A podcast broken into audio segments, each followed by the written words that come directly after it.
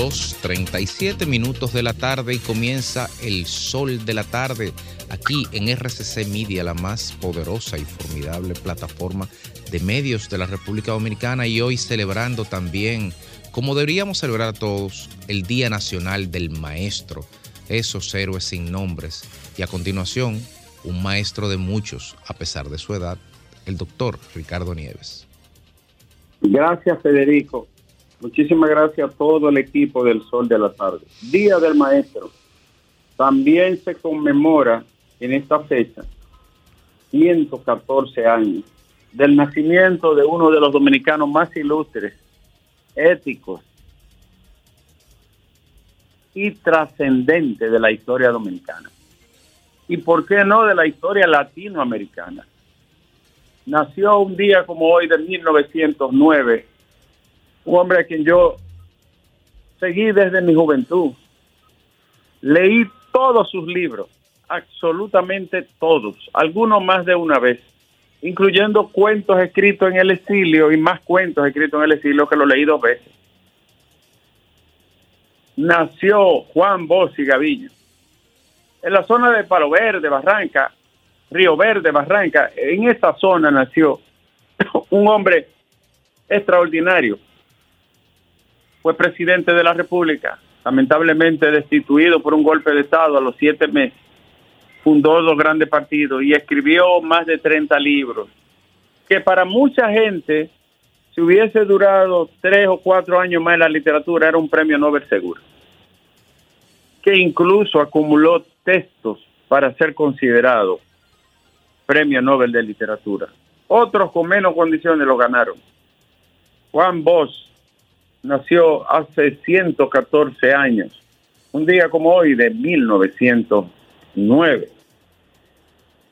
El gran profesor. Y Día del Maestro, yo vine, como tú señalas, la profesión más importante de la historia, la ocupación más honrosa y el oficio más trascendente es la de maestro. No hay una profesión que tenga más valor que la honrosa ocupación de maestro. Ellos son los forjadores de los demás hombres de conocimiento y mujeres de conocimiento y son también los que tienen la misión de sacar a la persona de la, de la cueva, de la caverna, los maestros. Felicidades a todos los maestros. Y hablando de maestros, se entregó hoy el premio, el premio a la excelencia magisterial. Cinco connotados docentes fueron reconocidos con premio en metálico. A propósito, dice la ADP que hay que seguir luchando por mejorar la calidad de vida de los docentes. Creo que sí. Pero también hay que mejorar la calidad de la educación en Doctor, y escúcheme que le interrumpa, señalar que en, es, en el en Palacio Nacional, eh, su amigo, el ministro de, Educación, no me recuerdo el nombre. Allá voy. Ah, bueno, pues vaya allá, entonces. que le hizo caso a la sugerencia que usted viene dando de hace tiempo. Ah, claro, que no es mía, no es mía. No, es de los finlandeses y de los chinos. Es un, es un modelo que se usa en varios países. ¿Cuál es el modelo que se usa en varios países? Las escuelas más eficientes y que muestran más avances son premiadas. Incluso en China se, se premia la comunidad educativa completa, maestros, directores, porteros, pedeles, subdirectores y el maestro del aula donde tiene mejor desempeño. Ahora acaba de anunciar el ministro un bono para los maestros que logren alfabetizar estudiantes oportunamente. Yo creo que es el inicio. Excelente. Es un buen estímulo darle un incentivo económico, un reconocimiento también de forma moral, con un pergamino, a los maestros y a las escuelas que tengan mejor desempeño, las escuelas que tengan menos conflictos, que, que alcancen las mejores calificaciones, los mejores desempeños, que muestren las mejores habilidades. Nosotros escribimos una propuesta que se llama Piensa, Piensa era el programa Idea en Superación y Avance, que lo que hacía era premiar, o lo que establece, ¿no? En, su fundamento es premiar a los maestros, a las escuelas y a la asociación de padres y amigos de la escuela que tuviesen el mejor desempeño y realizaran la mejor labor en favor de los estudiantes. Y, y había otro, otra propuesta que era Prenda, que era el programa estudiantil en desarrollo y avance, que era para directamente para el desempeño ya de las competencias educativas, es decir, los niños que mostraran mejor educación, más avance, más, más que pudieran eh, tener eh, verdad grado óptimo, garantizarle a esos niños desde la primaria y la secundaria el plan pagado de estudio para su ingreso a la universidad y posteriormente sus estudios extracurriculares, maestría, posgrado, garantizarle eso. Es un modelo muy gringo también que, que puede ayudar aquí bastante, porque es un estímulo también para los muchachos luchar por conseguir mejores desempeños. Entonces la propuesta que hace el ministro, el doctor Miyagi, es que le va a dar un bono a los maestros que alfabeticen a los estudiantes de manera más oportuna y de manera más eficiente. Ojalá sigan extendiendo esos estímulos. A propósito, hay un encuentro hoy del presidente de la República con, con los maestros y la Asociación Dominicana de Profesores, con la mediación del defensor del pueblo, Pablo Ulloa. Ojalá que salgan de ahí buenos, buenos acuerdos y que favorezcan a los maestros. Claro que sí. ¿Recuerdan el año 2016 el chino que mató a dos prestamistas y los sepultó en el sótano de un edificio? Ahí sí. Por la zona de Ciudad Nueva. Ese chino... Por Bellas Artes. Por Bellas Artes, sí. Fue condenado hoy a 30 años. 30 años de cárcel. él se había ido del país. Lo extraditaron de California, lo trajeron y fue condenado hoy a 30 años ese asesino que le quitó la vida a dos eh, prestamistas de San Juan. Creo que uno era de San Juan de la Maguana hace mucho tiempo que pasó este hecho. 2016. Pero no se nos... Sí, del 2016. Fue tan bárbaro que le quitó la vida y lo enterró en un edificio en construcción. Y, señores, una, una noticia histórica. Las reinas del Caribe le ganaron a China por primera vez en la historia. China es una potencia mundial. Y las muchachas dominicanas le ganaron un 3-2 al gran gigante asiático en voleibol, la selección dominicana. Y hablando de, de abundancia, la acusación contra la Cámara de Cuentas tiene 13 mil páginas. Oiga bien, 13 mil páginas. En Barahona arrestaron a dos sujetos que conducían una lancha con 338 paquetes de una sustancia presumiblemente cocaína. Eso fue en Barahona hoy en una acción de la DNCD y otros organismos de persecución de este crimen. Eh, tremendo bulto hicieron un grupo de ciudadanos de San Francisco en autobús y vinieron a renunciar al PLD. Pero es un bulto. Dos autobuses llenos de gente. Vinieron en masa a renunciar. Usted podía mandar la carta hasta con una captura. ¿Eh? ¿Y para qué tenían que traerse gentío a, supuestamente renunciar? Puro bulto del esa gente pagando ese dinero para venir por acá. Pero ven, pagando pasajes, pagándole combustible. Y dejando de, trabajar ese día. Sí, hombre. Mira, Francia está bajo fuego, ¿eh? Incendiaron hoy la biblioteca histórica de Marsella. Los revoltosos que están en la calle por, por cuarto día, mientras el presidente estaba celebrando el bebiendo a pique botella sí, con, de Elton John, que se retira, eh, el, gran eh, eh, maestro de la música y cantante inglés. París estaba bajo fuego por la revuelta provocada, la ira generalizada por la muerte de un joven a manos de la policía. Señores. Que le antecede, doctor, le antecede, doctor, el, el tema de la ampliar los años de la jubilación que es lo que tiene eh, esa espina clavada ahí en el tema social. Hay un pique, hay un pique ahí que está, eh, eh, anidado ahí, una rabia de la sociedad francesa con una idea que ha chocado con, el interés de los trabajadores y de las personas pensionadas y retiradas que quieren aumentarle la edad. Aquí han hablado de eso también, que copien. Aquí ni pensión hay. Ah, exacto, el día que vengan con ese invento, París quedará chiquito. Bueno, eh, un, fallo del tribunal que conoce el caso de Elizabeth Silverio pudiera ponerle en libertad hoy. ¿Tú sabes qué ocurrió? Que la resolución que la envió a, del juzgado de atención permanente a la cárcel no fue notificada a sus abogados, no la entregaron y ellos tuvieron que notificar a la jueza que le entregara esa eh, resolución y sin embargo no se la había entregado hasta ayer. Lógicamente, hoy se vence el plazo para la apelación y eso puede ser un argumento de que hay un fallo sustancial en este caso que afecta el derecho de defensa y pudieran pudieran ponerle en libertad a esta señora, ¿eh? No se sorprendan si ocurre. Ahora deberían, yo, darle la, deberían darle la orden de Duarte Sánchez y Mella. Yo lo que no entiendo es por qué la jueza no notificó a las partes. No, a la jueza que hay que dársela. No entiendo por qué no notificó a las partes un asunto que es de ley, que es común y ordinario. Bueno, Macron bailaba el concierto de, Elton John mientras los disturbios prendían a París.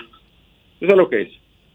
Y hoy, en un acto conmemorativo del natalicio de Juan Bosch, el Ayuntamiento de Santo Domingo Este señalizó la avenida ecológica que lleva el nombre del maestro y líder allí, una plazoleta y un busto del maestro Juan Bosch y Gaviño. Eso lo hizo el ayuntamiento en este día que se cumple más de un siglo de haber nacido el profesor Juan Bosch.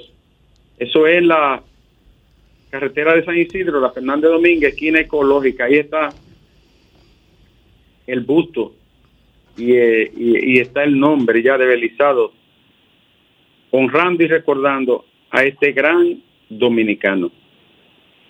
Señores, residentes de los Peralejos en el kilómetro 13 están con el grito al cielo porque no tienen agua. Tienen varios días sin agua. Atención, Fellito. Eh, Fellito, en los Peralejos, suelta la, auditoría que te está quemando y mira para los Peralejos que se están, están secos, no tienen agua.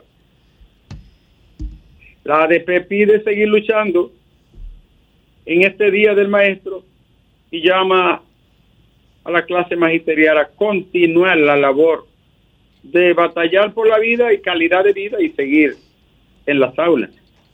Y variaron la prisión preventiva al abogado, reconocido abogado Emilio López, le impusieron prisión domiciliaria y también arresto domiciliario y una garantía económica. Señores, todavía se está hablando de las auditorías. Lo vuelvo, lo vuelvo a repetir, Alejandro. No me la minimice, doña Milagro. Esa no es su rol ni su papel. Toda auditoría que tenga la mínima sospecha eh, debe de caminar los canales de la ley. Canales procesales. Porque en, lo que he dicho, la malamaña del sistema político son las mismas y no se curan. Porque viendo todo lo que está pasando, aún así fíjate cómo estos, estos señores que gobiernan replican y hacen lo mismo. Las malamañas del sistema político, las enfermedades morales del sistema político, no, se vuelven incurables en este país. Por eso hay que llevarlo a la justicia a todo el que esté fuera de ley. Absolutamente a todo. no puede ser. Luce. No puede, exacto. Ah, y si hay una persona que no lo luce, eso es ella porque además de que está en ética, nunca ha tenido ningún tipo de duda de su comportamiento público, que se lo reconoce el país. A un tiro de piedra de concluir su carrera política. Oh, no le pero claro, que vive en la misma casa y que una mujer honorable y seria. Sí, que no, no, no andaba nunca robando ni buscando cuartos. por favor, calle, calle eso mejor y envíelo a la Procuraduría y a la PECA, todo lo que tenga mérito para ellos. A propósito de la tremenda ola de calor, ¿ustedes sabían que ha alcanzado 38 grados Celsius? Aquí. El promedio, aquí. Sí, señor. 38 grados. Y la sensación como en 60. No, pero es, quemándonos que estamos. Los próximos días va a salir, no sé si la otra semana, una encuesta que mide a los municipios más importantes del país, incluyendo los del Gran Santo Domingo. Ahí va a salir cómo están los alcaldes. Algunos de ellos están boca abajo, ¿eh? Ya lo hemos dicho, aunque se incomoden, se ponen guapos, insultan. Pero hay alcaldes como el de los, el de los Alcarrizos que está boca abajo. Eh, eh, una valoración en el suelo. Y hay otros que no están bien, que no se crean, que no están bien. Entonces esperemos, porque no lo estoy diciendo yo, lo dicen las evaluaciones. Y la gente debe de saber por quién va a votar. Y tiene que escoger a personas idóneas, a ciudadanos honestos, a gente que tenga capacidad de gerencia. No puede venir a echarle tu voto a cualquiera, no importa el partido que sea. Hay que votar por personas idóneas, por gente que tenga compromiso ciudadano. No te lleve de que el partido es grande, de que el partido es chiquito, no. Es por perfiles de personas que hay que votar. Alejandro. Alejandro. El día que lo escucha. Y,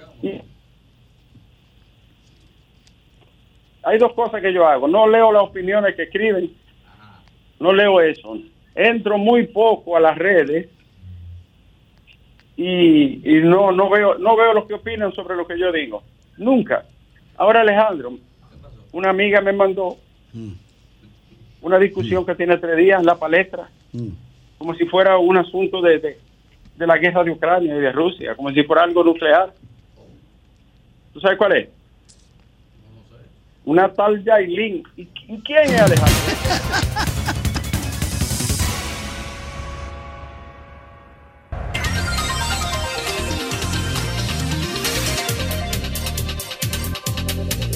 3, 2 minutos de la tarde aquí en el sol de la tarde y de inmediato pasamos con nuestro turno de llamada hoy viernes. recordándole a la gente no solo que es viernes, recuérdale otra cosa también. Es el huevo de la semana. El huevo. Sí, señor. Y aquí va la primera llamada que no es el primer huevo. Buenas tardes. Buenas tardes, comunicadores. Adelante. Y felicidades Adelante. también. ¿Sí? Se fue. Se fue. Gracias por su llamada. Buenas tardes. Buenas tardes. Adelante. Edwin, aquí de Boca Chica. Ah, ¿cómo está Boca Chica con el sargazo? Bueno, el sargazo está... Genial, en salud. Puesto, llegando de nuevo ahora. Está en salud. Bueno, cuéntenos. Cargando el buen trabajo que está haciendo nuestro presidente, Luis Abinader. Mm. Ahora con este tema de los basureros al aire libre, está poniendo mano con eso. ¿Y dónde tiran en Boca Chica? Oh, pero esto está, esto está minado de basura aquí, en verdad. Por donde quiera un basurero. ¿Y el, y, el ayuntamiento y el alcalde? Talento, talento, el alcalde. Ah, bueno. pues ya ustedes saben a quién es que hay que protestarle en primer lugar. Gracias por su llamada. Buenas tardes. Buenas tardes. ¿Cómo está ese equipo, Greg? Bien. Sí, buenas. Y, y mi compu hablando, ¿está ahí? Él, está ahí afuera eh, cambiando un cheque que le trajeron. ¿Tabardillo? Anda para Tabardillo. Buen fin de semana para ustedes, mi querido, y Domingo Páez, que Dios siempre me lo acompañe, que lo mantenga de pie siempre. Miren, ustedes saben una cosa, escuchen. Yo voy a creer en Jenny de Berenice, en Camacho, en Miriam Germán, cuando me llamen a Furcal. ¿Y, qué se ha hecho? Pero hoy es viernes, pero hoy es no viernes. oye, no importa, esa es mi opinión. No importa, porque yo creo en una justicia independiente, pero ¿independiente para cuál? ¿Para su PRMista? No, mi amor. Oíste, Fafa. Poner, hay que poner los platos sobre la mesa. Aquí hay mucha corrupción en este gobierno, ¿eh? La justicia tiene que ser así para todo el mundo. Ajá, pero ¿y, y entonces? ¿Y, y, y cuándo lo van a llamar? ¿A Nene Cabrera también? Ay. Eh, y solo a ellos, no hay, de otro partido no hay más nadie. ¿Eh? Y de otro partido no hay más Pero de ellos lo desacreditaron, porque desacreditan su partido ahora. Lo que pasa es que una cosa con guitarra y otra con violín. Y el, y el muchacho que llamó a, felicitar al presidente. ¿Por qué? Porque está la comida más cara, la delincuencia no se aguanta. no hay medicina en los hospitales, ni en la botica popular, coñazo. Gracias por su llamada. Ah, Suerte pues. que hoy es viernes. Buenas tardes. Le salió. ¿Qué es lo que están comiendo hoy? Buenas tardes. el picante. Guasábara. Buenas tardes, saludos a todos, Graeme, a Joven y a Enche, todos. ¿Y A qué? donde quiera que esté. La Reconocida periodista por la escuela del, del Homenajeada periodista. Ah, el colegio. Le, le hablo desde Tucson, Arizona. Tucson. Yo lo escucho todos los días, pero no molesto todos los días. Pero déjame darte este, este punto de vista que yo tengo Por favor, que me coja adelante. la idea. Veo al director de la de la Comipol. Señores, da pena que le preguntan, que le mencione cinco cosas que él cree que puede reducir, que somos número uno en muerte. Por... Eso mató más que el COVID. Se gasta todo el dinero del mundo en eso. Y eso es pobreza por todos lados. ¿Sabe lo que dicen ese pobre hombre? que eso se reduce con la educación. Pero la educación no, es todas las leyes que están ahí, que la policía vea los motores tacos sin luz. No, pero la Comipol no no tiene aplican que. la No, no, la Comipol no es la responsable Pero del tránsito en la carretera. Es la. DGCET. Oye, ¿qué? Él dice, él dice que hacen operativo conjunto con la DGC. Y como le dijo José Lanús, ustedes son caído todo el gobierno. Porque oye lo que pasa, Sí, es que le echan la culpa uno al otro, del Intran al DGC a aquel. Son el gobierno todo, para muchas cosas ellos se unen. Tú sabes lo que es el tipo que rompió todo el letrero. Una carretera nueva, hay que ahorcarlo en un parque público. Porque Gracias que por a- llamada. Ay, ¿qué es lo Pero, que le señor, Eh, gracias por su a llamada, pero yo estoy seguro de que en Tucson, Arizona, no resuelven ahorcando en un parque público. Tiene que haber otra forma. Eso en Irán. para allá. Buenas tardes. Buenas tardes. Doña Rebeca, buenas tardes. Calme Adelante. esto, calme esto, doña Rebeca, calme esto. Aquí llegó una voz armónica. Ay, gracias. Baja el radio, por gracias favor. por lo de armónica. Sí. Ok, me alejé bastante. Pero no la Tanto que se cayó la llamada. Federico, no la tumbe. no, Llame fue- cuando pueda, ella doña Rebeca. sin Buenas tardes. Federico, No, no, te no, soy el Lenchi que puso la mano. No, Buenas yo tardes. Soy amigo de ella. Buenas tardes, yo vení, pero dígale a la que llamó que por fila, que falta lo de los tucanes, falta la de, los ve- de venta Pues ya, de, van- ya van de tres la años. CEA. Ya van tres años. Yo no lo pero veo. tre- sí, sí, pero, fa- pero falta eso, una fila, son 20 años robando que tuvo No, el no, no, Donel hasta- 20, y- hasta- 20, pero Papa, la se historia va dio más el- para atrás. se te dio el Y el discurso. gobierno anterior. Gracias por su Hipólito llamada. Y Jorge Blanco. Y Buenas tardes. más. Eso prescribió. A los 20 años prescribe todo. Ah, sí. Buenas tardes. Sí, buenas. Eso es derecho penal. Sí, Yo adelante. también quiero, voy a creer en Jenny Benedice y en la, en la procuradora y en el procu y, y en, en Camacho cuando meta a la gente de Lionel Fernández. No, no, se cayó la llamada, pero no me sorprende el comentario. No Gracias yo, por eh. su llamada. Buenas tardes. No, se cayó la llamada. Digo, Bien la tumbado. mano Cayó la arriba. llamada. Bien Buenas tumbado tardes. Federico. Adelante, Sí, buenas buenas tardes. Saludos para este equipo, mucha Epa. felicidad a todos los profesores. Ba- baja, Eh, bajen el fuego. Gracias bueno, la por verdad esa que este país, muchachos, lo de este cerrado, porque cuando la de ética está todo eso robo, que eso hay que decirle robo, eh, o chelcha. Bueno, hay que ir diciéndole a la de la marcha verde que va a haber que salir para la calle. ¿Marcha qué? Gracias por su llamada. Ahí está su sugerencia. Buenas tardes. Hola. Se no se escucha, no se escucha. Por aquí, buenas tardes. Sí, adelante. Buenas tardes, profesor Jóvenes. Gracias por lo de profesor, pero no lo soy. Buenas tardes. Profesor, Profesor Elenchi, que lo, que lo tengo aquí al lado. ¿Tú nunca habías hablado con Leonel? no, Leonel, no, no, no, profesor. no me gusta ese tipo de profesores, no. Óigase, eh, eh, Jóvenes. ¿Cuál, Dígame. cuál tipo? ¿Cuál Ahora- tipo? Acla- Óigame, espérate. óigame, ¿Cuál Lenchi es tipo de excelente profesor, Yo- investigador. Dígame. Mira, Jóvenes. pero ¿cuál tipo de profesores? Lenchi, un Yo- maestro de la biología. Yo, ¿Cuál? Jóvenes. Dígame. Ah, Jóvenes, no, oiga, escúchenme esto, escúchenme esto, por favor. Está sordo, está sordo. Oiga, jóvenes, ahora estamos entendiendo realmente cuál es la, situa- la situación que hay en la Cámara de Cuentas. Yo escuchando y viendo a Manuel, no a Man- a Manuel Rojas decir con relación a ese tema, específicamente las tres mujeres que hay ahí, diciéndole de todo. Pero no he oído a nadie que se ha atrevido a someter a esa persona que tiene mucho conocimiento con relación a eso.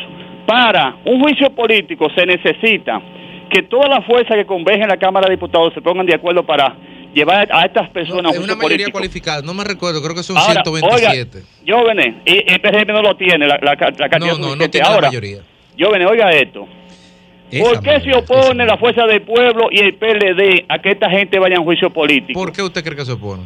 Bueno, usted tiene que tener más conocimiento que yo, lo, lo escuchamos por la radio.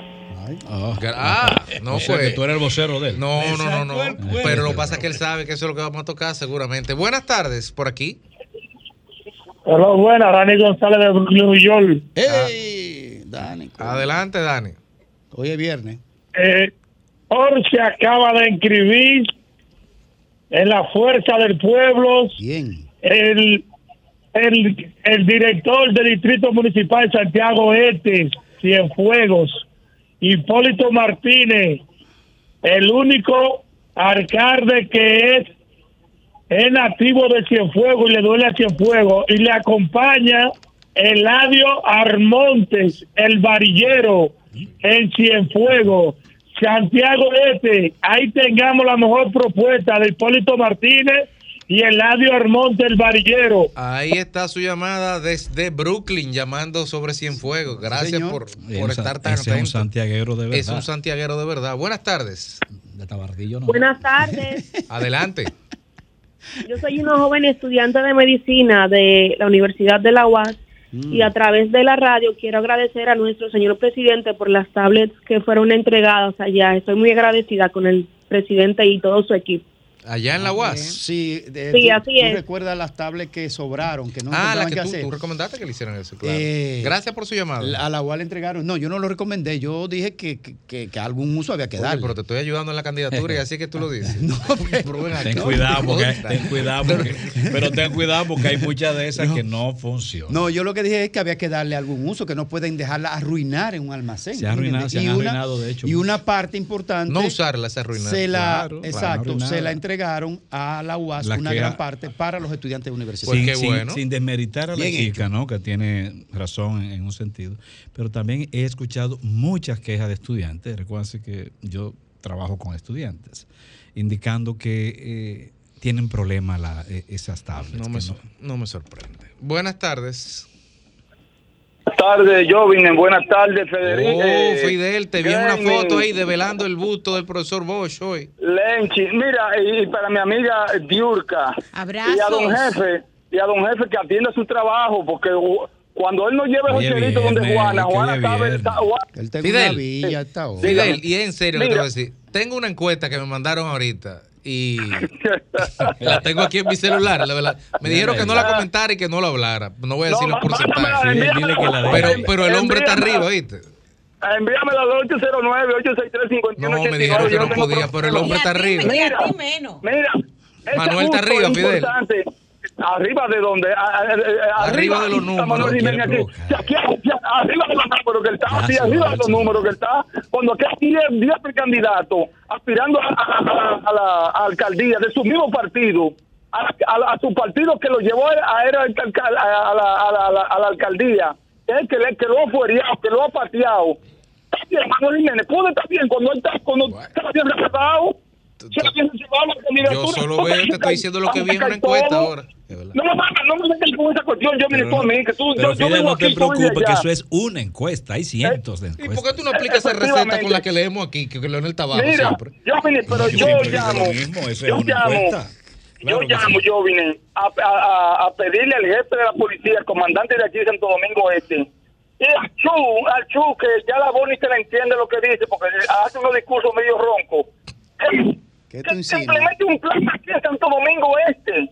Óyeme, aquí la delincuencia, Jovinen, como está en todo en el país, pero eh, Santo Domingo Este tiene que ser uno de los, de los municipios más violentos que hay en estos momentos con Santiago, compa- comparado con Santiago. Aquí, ya a las siete y media, ocho de la noche, esto aquí es un desierto, esto aquí es, aquí no se ve nadie en la calle, Jovinen, Gracias. aparte de la oscuridad.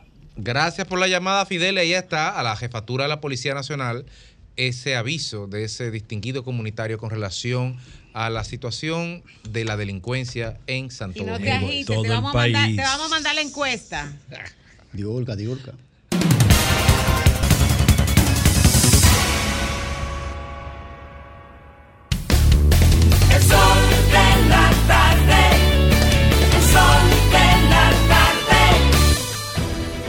Sol 106.5, la más interactiva. Una emisora RCC Miria. Las principales figuras de la televisión de Santiago encendieron la radio y tomaron el control. Jaime Tomás, Juan Bonilla, José de Vares, Nelson Peralta, Gladialisa Pereira, Francisco Sanchís, Sagrario Gómez y José Adriano Rodríguez son los patrones de la información y las noticias en Santiago y el Cibao. El patrón de la tarde. De lunes a viernes de 4.30 de la tarde a 7.30 de la noche. Por La Bacana 105.9 Santiago. Somos dominicanos cuando compartimos lo que tenemos con los demás, cuando nos reímos de los obstáculos o lloramos de la risa. Somos dominicanos cuando le ponemos ritmo al silencio, cuando somos el alma de la fiesta y cuando decimos con orgullo de dónde somos. Por eso, lo dominicano se pega, porque cada día más estamos orgullosos de estar mejor. Gobierno de la República Dominicana. Sol de la tarde. Este domingo 2 de julio, ven a Jalao y disfruta de nuestra fiesta temática de Mario Brothers. Ven con toda tu familia a compartir con los personajes de Mario Bros. y a bailar con la música en vivo de la agrupación Entre Amigos en el mejor ambiente de la zona colonial. Jalao, calle El Conde 103, frente al Parque Colón. Reservas 809-792-1262 y jalao.do.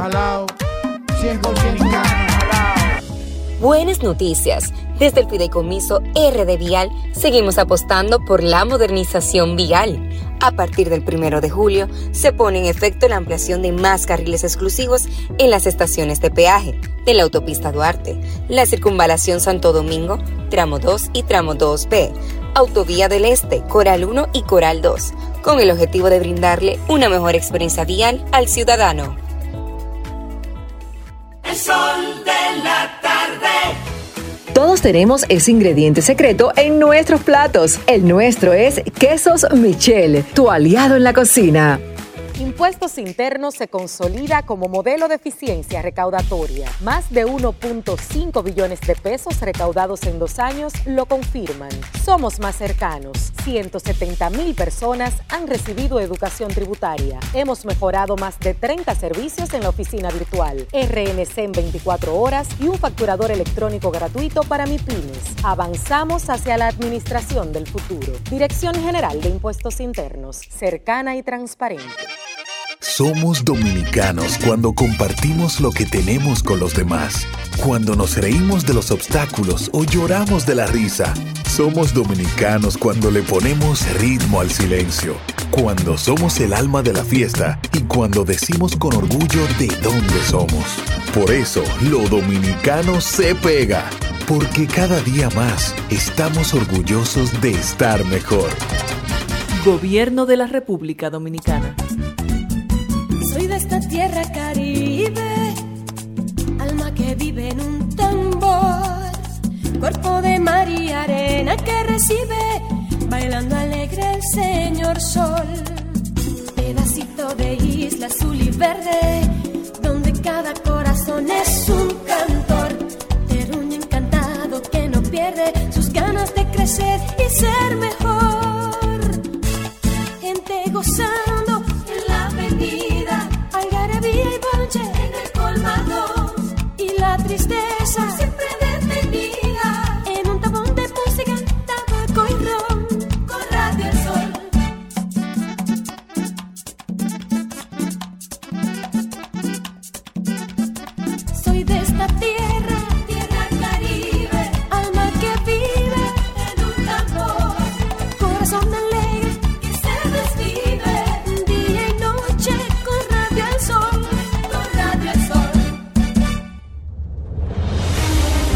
1959 iniciamos la historia del periodismo radiofónico en la República Dominicana. Más de 60 años haciendo radio de calidad. Hemos crecido y evolucionado pensando en ti. RCC Media, radio, televisión y plataformas digitales. Más información, más interacción y mucho más entretenimiento. RCC Media, la más amplia red de medios de la República Dominicana.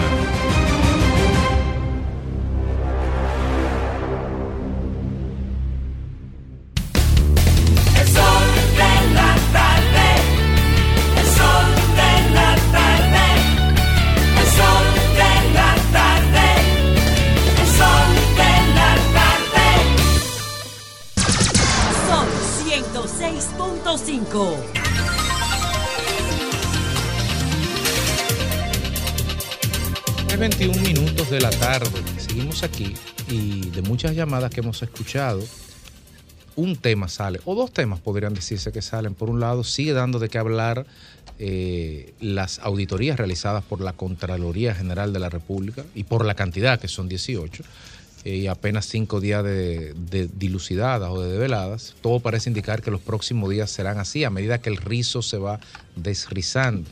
Pero también muchas personas de las que llaman eh, señalan que esto se hace en paralelo o vinculado al match que se está dando en la Cámara de Cuentas de la República Dominicana y su propuesta de, de juicio político por parte de la Comisión de la Cámara de Diputados que estaba investigando. Y si uno empieza a incorporarle los ingredientes que en las últimas horas se van dando, las declaraciones del presidente de la Cámara de Diputados, Alfredo Pacheco, el día de ayer, donde señalaba palabras más, palabras menos, que el informe, que por cierto tiene 13 mil páginas y por eso no ha sido ay. colgado, 13 mil no tiene la acusación de Medusa, me parece. Y que estas 13 mil páginas evidencian, palabras más, palabras menos, del presidente Pacheco, que hubo ocultamiento de, de maquillajes, eh, alteraciones de auditoría, ocultamiento de las actas del Pleno. Esas son las cosas que más o menos se dijeron. No, y de el día de hoy, para y una de las más importantes, Federico, la suplantación del, del- De las calidades de, del las calidades. O sea, al presidente, siendo la cabeza de la Cámara de Cuentas, le suplantan. O sea, usted no tiene poder. Aquí se decide lo que dice este grupo, lo que dice esa lo que vemos es cómo se, se van Pero, solapando. pero es el reglamento que lo dice. no bueno, se- habría no que ver, caso por caso habría que verlo realmente. Y, y ma- e incluso sin conocer el texto legal a profundidad, me atreveré a decir que materia por materia, porque para algunas cosas se necesitan unas mayorías y unas calidades y para otras quizás no, dependiendo de la materia. Pero eh, lo que me causa extrañeza es el hecho de cómo de lo, de lo técnico contable, que es la Cámara de Cuentas, hemos pasado dramáticamente ya al escenario político. De repente hay un PRM empoderado que dice que hay que proceder con un juicio político y de repente los principales partidos de la oposición no solamente han adelantado que van a tener un voto disidente en contra de la presentación de ese informe y la sugerencia en juicio político, sino en el caso de Rubén Maldonado, el día de hoy, sigue más lejos, que señalaba que eso lo de, era una estratagema, lo que se estaba planteando ahí, para poderle abrirle un hueco a Aura Celeste Fernández en caso de una posible alianza con Guillermo Moreno. Por lo menos eso señalaba la prensa, yo no vi el video. Pero mira, este era el tema de mi comentario, porque como hoy un día tan pesado, yo prefiero compartir con ustedes ahora. Miren, es una vergüenza que en un momento que se está planteando por primera vez en la historia política dominicana una lucha contra la impunidad y contra la corrupción, aunque sea débil, porque yo insisto, los tres procuradores no son suficientes para enfrentar el desafío que representa imponer a la política la sujeción a las reglas y a la transparencia. No son suficientes, pero es un buen indicador porque es la primera vez que pasa eso. Y en un momento como esto, los partidos que han estado en el poder en estos últimos 20 años y más, se atreven a hacer resistencia a que el equipo fundamental en la fiscalización del problema de la administración del poder no sea sometido a un juicio con evidencias reales de que aquí había una práctica, una práctica donde lo común, lo común es condicionar el apoyo del ejercicio de la autoridad al grupo y a la persona que dirigen. Que aquí hay una prostitución de la política inocultable. Y ahora, componer la Cámara de Cuentas sobre el tapete, podría pensarse que se inicia de verdad una regularización para terminar con ese impacto de la corrupción.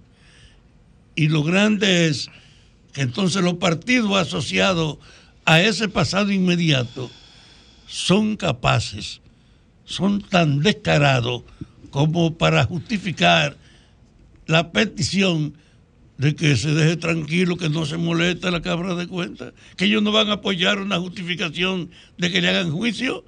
Lo están bendiciendo. ¿Qué quiere decir eso? Ellos eran servidores, ese servicio de lo que lo pusieron ahí.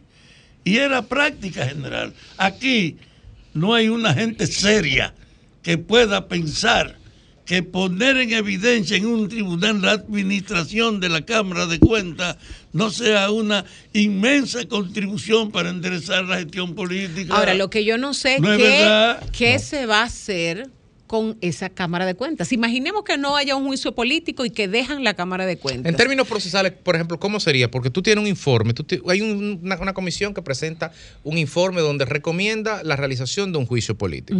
Esa solicitud basado, basa- basado en los mismos testimonios que ellos, bien, los miembros de la Cámara de Cuentas, dieron ante la Cámara sin- de Diputados. Del punto de vista estrictamente procesal, sin entrar en, en, de mi parte ninguna valoración del hecho, porque no tengo los elementos. eh, en ese caso, procede que la Cámara de Diputados conozca esa, esa acusación, la- esa solicitud de curso, diga por decirlo de alguna forma. Y ahí hay una mayoría cualificada, no recuerdo el número, parece que son 127 o 129, que el PRM no la tiene. Si los dos principales partidos de oposición no están de acuerdo, o por lo menos uno de ellos, en que se realice ese procedimiento de juicio político, el juicio político no va. Entonces ahí se abre tu pregunta. ¿Qué hacen? ¿Qué vamos a hacer con los miembros de la Cámara de Cuentas? Primero, están descalificados, están desacreditados, está evidenciado que abusaron del poder y está Bueno, hay evidenciado que indicios, no hay- cometieron... no hay, una evidencia porque no, es- no hay un juicio para poder Bueno, afirmar eso. Pero Estoy hablando como cuando- abogado, cuando- estoy hablando en derecho. Porque que la com- según lo que leí ahora mismo, que tú me pasaste, dice que la comisión de diputados que estudió la situación de la Cámara de Cuentas no encontró hallazgos de ilegalidad. Eso lo dice Maldonado, ¿Quién pero Pacheco no dije eso? No, ¿Quién dice eso? pero la comisión. Un diputado. No, pero Un la diputado pero no lo dice la, encubridor de la vagabuണ്ടെría. Pero no, lo No, dice, no, no, exacto, no, por no estar lo dice la su comisión. derecho. pero, Sí, claro pero no lo sí. dice la comisión. Entonces, la comisión lo que recomienda, la comisión reconoció haber encontrado indicios de irregularidades y por eso Pero eso te digo, pero una cosa es irregularidad, otra cosa es ilegalidad. Habría que ver el texto, pero el te- en todo bien. caso, ¿dónde se dilucida Pero eso? la comisión es la que recomienda hacerle un juicio político a la Cámara de Cuentas. Pero independientemente de que no se decida el juicio político, Imagínate que no se ¿qué dé. tú vas a hacer con esa Cámara de Cuentas a la que nadie le cree ningún resultado? Porque a partir de, de que ellos comenzaron con sus conflictos y que salió a la luz pública lo que estaba pasando ahí dentro, nadie cree en nada de lo que hace la Cámara es de que ¿Cuál se Cuentas. sería el tiempo de Entonces, duración de una nueva Cámara de Cuentas? La ley, la ley que establece. No, los cuatro años. Cuatro años. Cuatro años a partir más. de sus... Lenchi, pero vamos a recordar algo. Esta Cámara de Cuentas no la puso el PLD, ni la puso la Fuerza del Pueblo, porque en su momento, en su momento, eso fue lo que le endosaron al PRM, y hubo senadores de, este partido de gobierno que aplaudieron esa Cámara de Cuentas. Entonces, esta Cámara de Cuentas, en principio, es hija putativa de esta administración. ¿Por qué tú usas no, esa, esa palabra de que hija putativa? Porque, Porque es de derecho. Es de derecho, sí. Eso Óyeme. se oye feo. No, no, no, te Se traiciona el inconsciente, se que tú estás pensando otra cosa. Sí. Se oye feo eso. Eso es un concepto Se jurídico. oye, es un concepto, pero se oye así. Pero, pero, pero esta, esta. Eso él la- él la usa hoy- él la usa hoy porque hoy es viernes. Es, es mera coincidencia Es que con, hoy- con lo, con lo fonético. Es más activa que, la, que lo Sí. otro. es pura coincidencia lo fonético en este caso. Este es que esta, esta junta, de que esta junta, esta Cámara de Cuentas, tiene lo que se llama en ingeniería una falla de origen. A ver. En la De diseño. Sí, en la producción vamos a suponer de vehículos, que es lo que más la gente puede relacionar. Ahí te dicen, por ejemplo, el Honda Accord del año ochenta y tanto, todo al tanto tiempo eh, tiene problemas con la cremallera. Eso, eso es, Y eso también eso es porque en la producción de la línea de producción de ese vehículo había un fallo que en ese punto todo lo que salió de ahí genera eso. Sí, sí. Se llama falla de origen en ingeniería.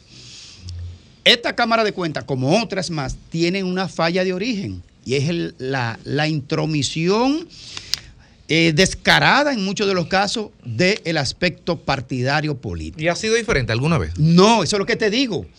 Yo No, decía tú- el otro día cuando hablamos Entonces caso, no es de origen, es su con- marca de fábrica. Bueno, pero el- el- la falla está en el sistema político dominicano.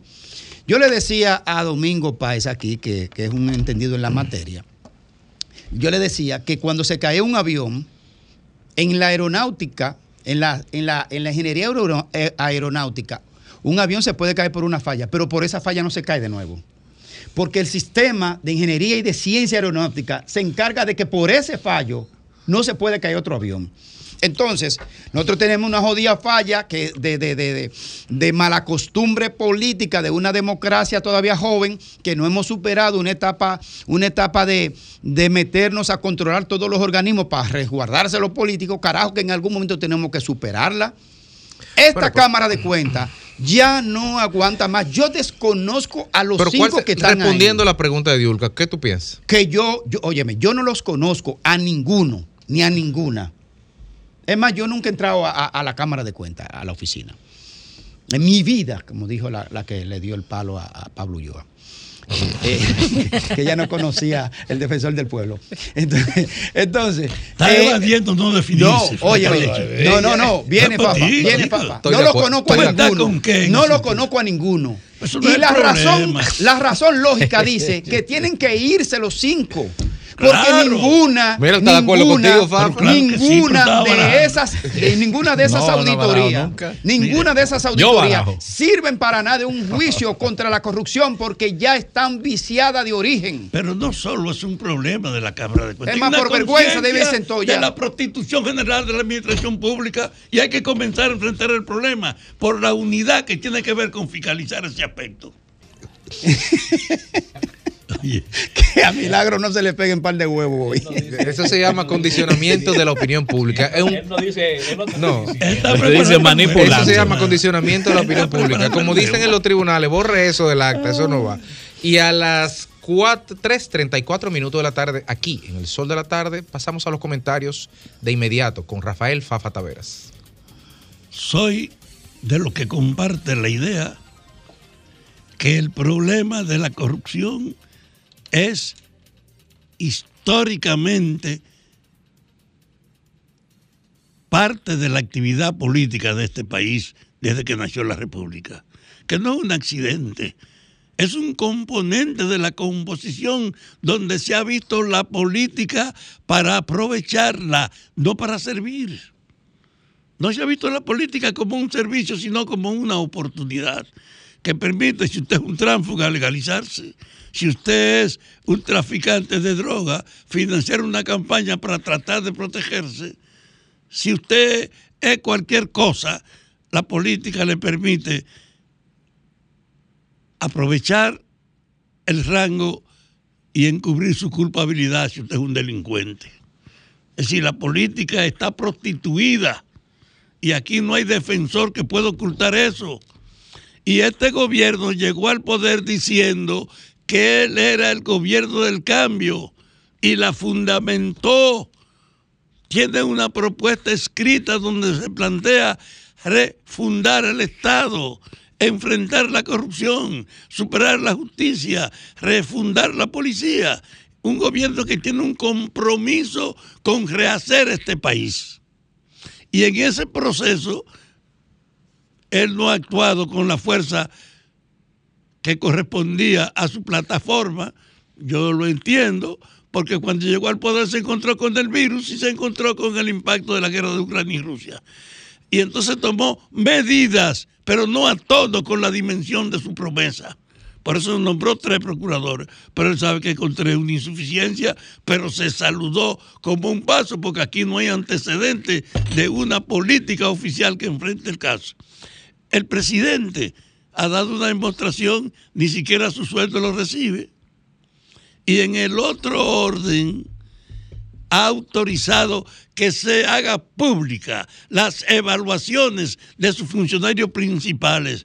Independientemente de lo que usted pueda decir, es una medida que es una presión para saber que no es verdad que usted puede despreocuparse por la consecuencia de su vagabundería, porque antes no se la sacaban. Ahora usted tiene una llamada de alerta.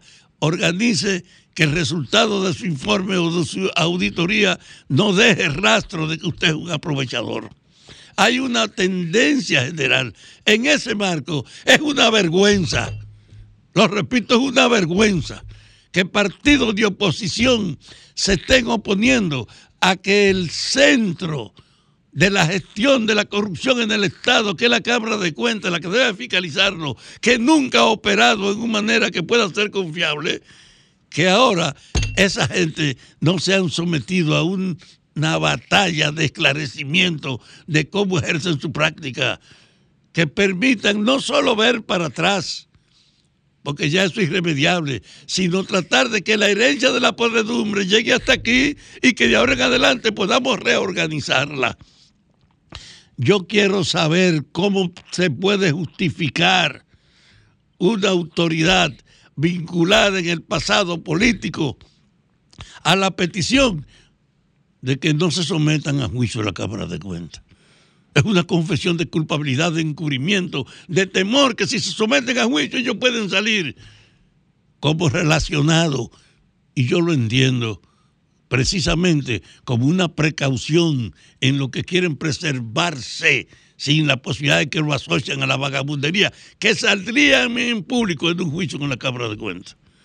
Y yo quiero decir, así como vi a Pacheco hablando de que en, el, en los diputados se ha establecido una corriente donde se dificulta pensar que aparezca la mayoría que es necesaria para llevar a los tribunales a todo el personal de la Cámara de Cuentas y establecer una nueva fundamentación para ponerle freno a ese mal de la corrupción. Yo creo que esto es un problema de conciencia.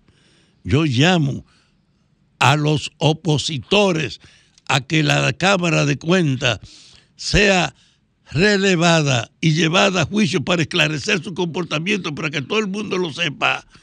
Yo los llamo a ellos a decirle, ustedes están pensando a lo mejor en intereses propios, pero piensen que la tendencia de la sociedad es la transparencia, que la sociedad en el mundo es la transparencia, que hay que rendir cuenta, que ahora ustedes se encuentran con personajes dirigentes políticos presos o en proceso de esclarecimiento, que hasta en Estados Unidos usted está viendo esa posibilidad.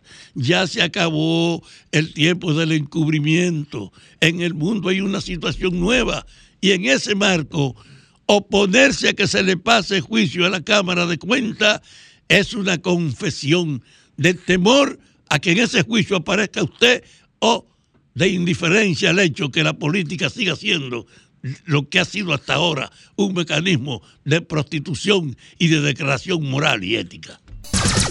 Son 106.5.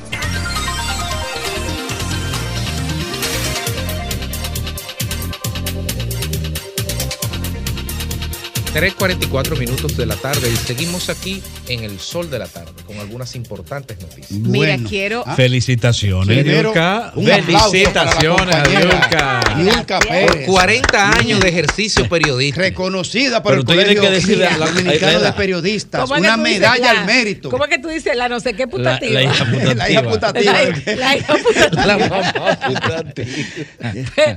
Tómate. Oye, oye, le dieron la medalla al mérito.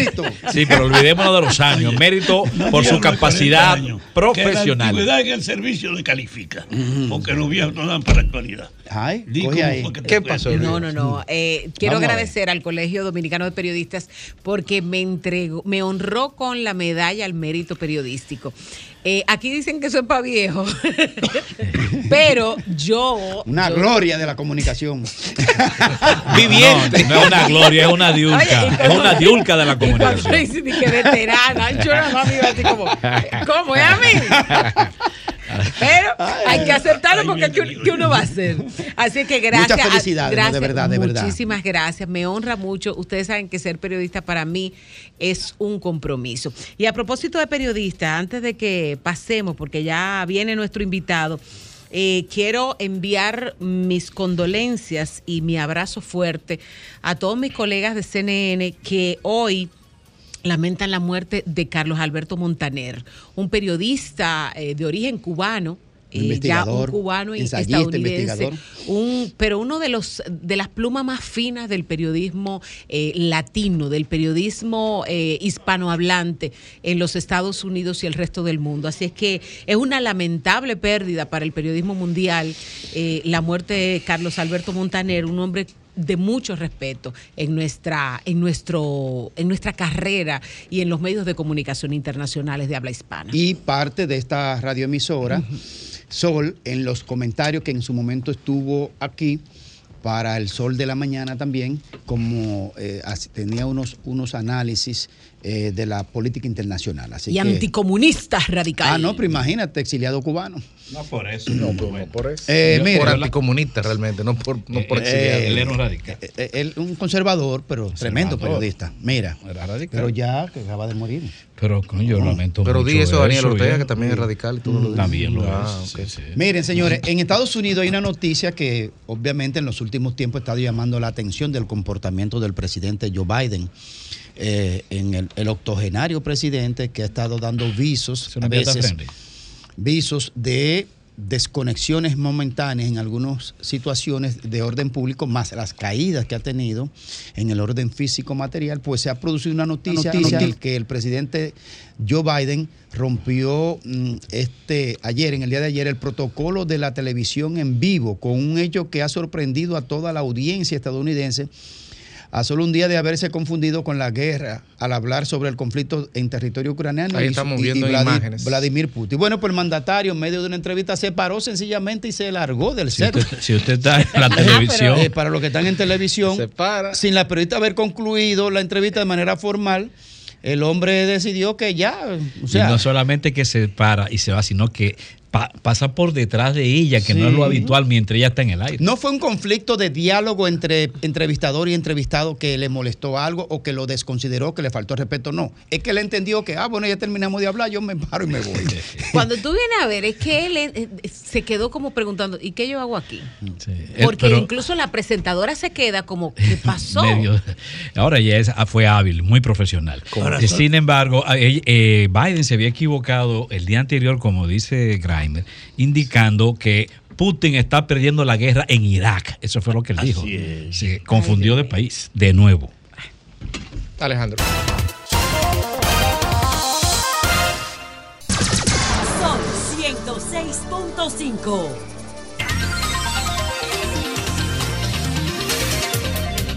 Tres 53 minutos aquí en el sol de la tarde y tenemos como importante entrevista a un distinguido invitado, a un gran amigo de todos nosotros, al doctor Guido Gómez Mazara, quien además de ser un alto dirigente del Partido Revolucionario Moderno, este próximo domingo Guido estará lanzando oficialmente su candidatura a la presidencia de la República Dominicana por la precandidatura por el Partido Revolucionario Moderno en un evento que será en el Club San Carlos.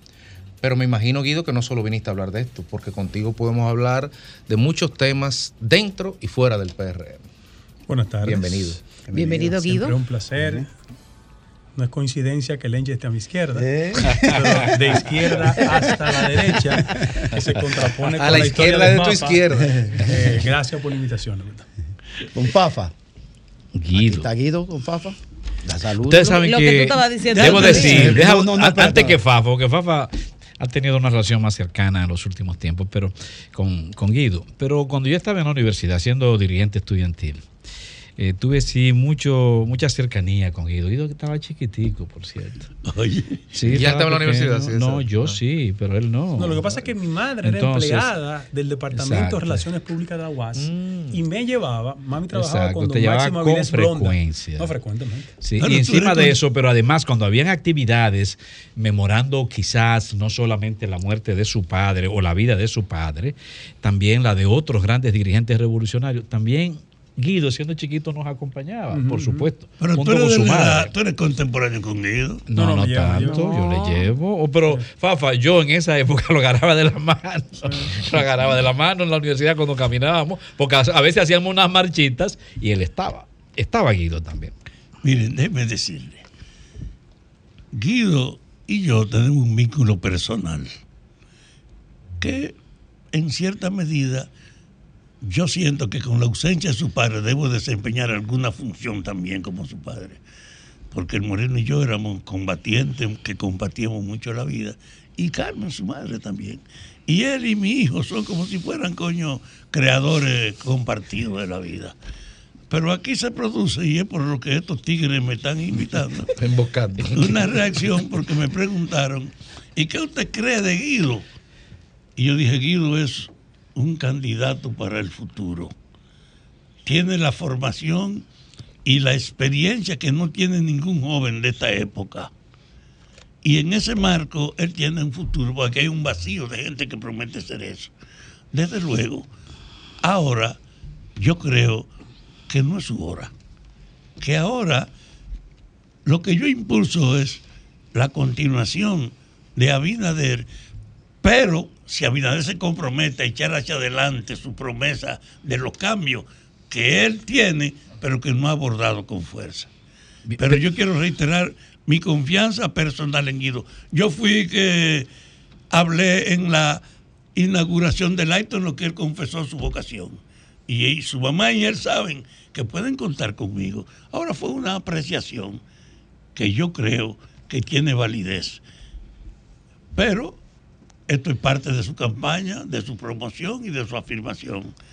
Pero Y antes de entrar en las éxito. perspectivas políticas, eh, sería bueno que nos hable de, de esa actividad del domingo. Ok, ¿En qué con consiste? gusto, para después entrar a algunas. Sí, consideraciones. Quiero introducir mi participación con ustedes reiterándoles las gracias y diciéndole que de conformidad con las reglas de la legalidad, a partir del primero de julio, el mandato de la ley dice que hay un proceso que va del primero de julio al primero de octubre, donde los partidos tienen oficialmente el espacio para competir. En el caso específico de mi partido, el Revolucionario Moderno, se ha establecido que en lo que concierne al tema de la aspiración presidencial, la convención va a ser voto universal, directo y secreto. Yo siempre prefiero que la sociedad vote. Sin embargo, debo reconocer que la jurisprudencia de los dos anteriores procesos a la candidatura presidencial fue mediante el método de voto universal, directo y secreto. Tú sabes que, primero, la naturaleza humana es tan grande que le da dos oídos para que uno escuche dos veces más de lo que habla. Las reflexiones que hace Fafa las respeto. Pero un político como yo, que actúa casi siempre con ideas no coincidentes con el status quo, nunca puede ser anestesiado con la tesis de que otros decidan cuál es su tiempo. Yo tengo que construir mi mayoría en la sociedad y en el partido en función de lo que terminen los tiempos. Y hago un resumen. A José Francisco Peña Gómez, salvando las distancias, porque el doctor Peña Gómez no es una figura que se repita fácilmente. Estoy colocando el contexto histórico en que él se desarrolló. Al doctor Peña Gómez siempre lo anestesiaban con la falsa tesis de que él tenía que esperar para otro. Y a lo mejor en el año 1974 pudo presentarse de candidato y no lo hizo. En el 78 tenía las condiciones y no lo hizo. En el 82 no lo hizo. Siempre las tuvo. Esperó el 90. Porque hay gente que siempre cree que puede determinar la capacidad de uno posponer. Y en los el 90 en unas condiciones muy específicas. Y frente a Sí. eso, yo respeto todos los comentarios, pero yo prefiero que sea la base del partido y una parte importante de los ciudadanos que se han inscrito en el partido que determinen ese proceso. ¿Por qué? Porque nosotros creemos representar hacia lo interno del partido una corriente que tiene tres elementos característicos. El primero, reivindicar la naturaleza de un partido auténticamente democrático, progresista, conectado con los sectores populares y convencido de que en la práctica política en la República Dominicana, un modelo de partido como el PRM tiene que estar cerca de los sectores excluidos siempre, en ese mismo orden. Yo pienso que el modelo democrático dominicano es un modelo democrático donde los componentes ideológicos han pasado un tercer, cuarto y quinto plano y donde estamos frente a un evento profundamente peligroso, donde la fuerza de ámbitos estrictamente económicos y empresariales quieren sustituir el rol de los partidos políticos. Y frente a eso andamos en una especie de elitocracia planteada, donde la sociedad quiere pluralidad y participación, pero los instrumentos políticos se resisten. Hago un balance de mi partido. Todo el mundo sabe las características de la ruptura. Nos fuimos porque no había democracia en el anterior partido. Y llegamos a este y ha pasado lo siguiente. Hablo de acontecimientos, no de ficción. Cuando teníamos que elegir la convención interna del partido, se le negó a la base de la organización participar. ¿Sí o no? Se le negó. Se le negó. Bajo argucias y tecnicismo. Se le negó. Cuando la dirección del partido tenía que ser reestructurada sobre la base del voto democrático, se impuso gente, que era lo que le criticábamos a Miguel Vargas. No estoy en contra de que gente ingrese. Favorezco los métodos democráticos. Porque resulta contraproducente que mi partido sea capaz de sustituir de manera antidemocrática a Fafa, Cocuyo, Ramón y Tony por las dos personas que ingresaron, pero en tercer orden. Yo leo los acontecimientos recientes y le doy esta información, porque hay políticos de mi generación que no tienen fascinación por la historia, pero los pueblos que no conocen su historia están condenados a repetirla. En el viejo partido, mantuvimos en el poder el poder cuando Guzmán le legó a Jorge Blanco. Perdimos cuando insistimos con Hipólito. ¿Cuál es el inconveniente? Que en el día de hoy hay una sociedad que tiene la suficiente información para darse cuenta cuando los políticos le hablan mentiras, le engañan y entran en contradicción entre lo que predican y lo que practican. Yo quiero decir aquí en este programa que yo creo profundamente en la base del partido y en su derecho a la participación. Y yo lamento que en pleno siglo XXI tenga que venir aquí. No solo es poner mis criterios a decir el día que lanzo mi candidatura, sino a recordarle que resulta contraproducente que mi partido intente bloquear, obstruir e imposibilitar que la diáspora de la organización, es decir, los compañeros y compañeras que fuera de la República Dominicana están organizados en el partido y que para el 2024 representan un millón punto dos de personas, se le impida votar a la candidatura presidencial. ¿Bajo qué argumento? Sin embargo, Y los dueños eso- de la remesa, Eso es un pleito. Pero vas a poder colaborar. Eso, eso es un pleito. Pero vas a poder Entonces, colaborar. Pero bajo, qué argumento? es un argumento irresponsable y cantinflesco. ¿Qué- Porque es? dicen, para la elección de los diputados en ultramar, sí puedes votar. Pero para la candidatura presidencial no pueden ¿Pero y votar. por ¿Tú qué? sabes por qué? Quiero saber. Porque es el modelo de voto no clientelar. Es el modelo que no depende ni de la cerveza, ni del chicharrón de pollo, ni te voy a nombrar en el gobierno. Y por vía de consecuencia, solo o sea, el voto de la diáspora, Sí. tú dices. No es direccionable. Exacto. Solo construyen espacios de participación donde de antemano tienen garantías de un voto conducido por las clásicas prácticas. Una pregunta. Guido. En, en tu actividad es este domingo. Sí. Cruz San Carlos, ¿qué hora? 10 de la mañana. Ok. Tú lanzas tu precandidatura al interno de tu partido. Correcto. Ok. ¿Qué ha decidido el partido en base a lo que establece la ley electoral y demás y de partido con relación al modelo o método de elección que ha decidido el partido y si ya lo decidió? No, en el caso específico de la diáspora, que estamos citando, lo que hay es una especie de recostarse en una decisión de hace cinco años donde los argumentos eran estrictamente financieros y la gestión de Castaños dijo que no tenían los recursos y por vía de consecuencia no se podía podía votar. ejercer. Entonces, ese es el tema de los recursos. Pero ya están los recursos en la Junta. No hay argumento. Ahora, el partido de forma callada establece las reglas de competencia e ignora la posibilidad de que se vote hacia la presidencia de la República. Y Pero eso es violación de derechos. violación de derechos fundamentales. Además, en una gestión de Junta Central Electoral encabezada por Román Jaques, que la gente se le quiere olvidar, que fue ridiculizado, afectado y dañado cuando paseaba por las calles del país y le quitaron su escolta, producto de una sentencia favorable a mí, La única. la única. Sí. De Nosotros- 27 nosotros- contrarias. Nosotros 27 denunciamos Entonces, eso. yo creo como, que en medio, una- como medio en una gestión- denunciamos eso. de él, es imposible que se le conculque un derecho fundamental. Ahora, vamos a la Realpolitik. ¿Por qué no quiere? Vamos. ¿Cuál va a ser el modelo que ha decidido lo- los organismos que tienen que decidir? Pero ¿por qué no quieren? Yo voy, voy a explicar por qué no quieren.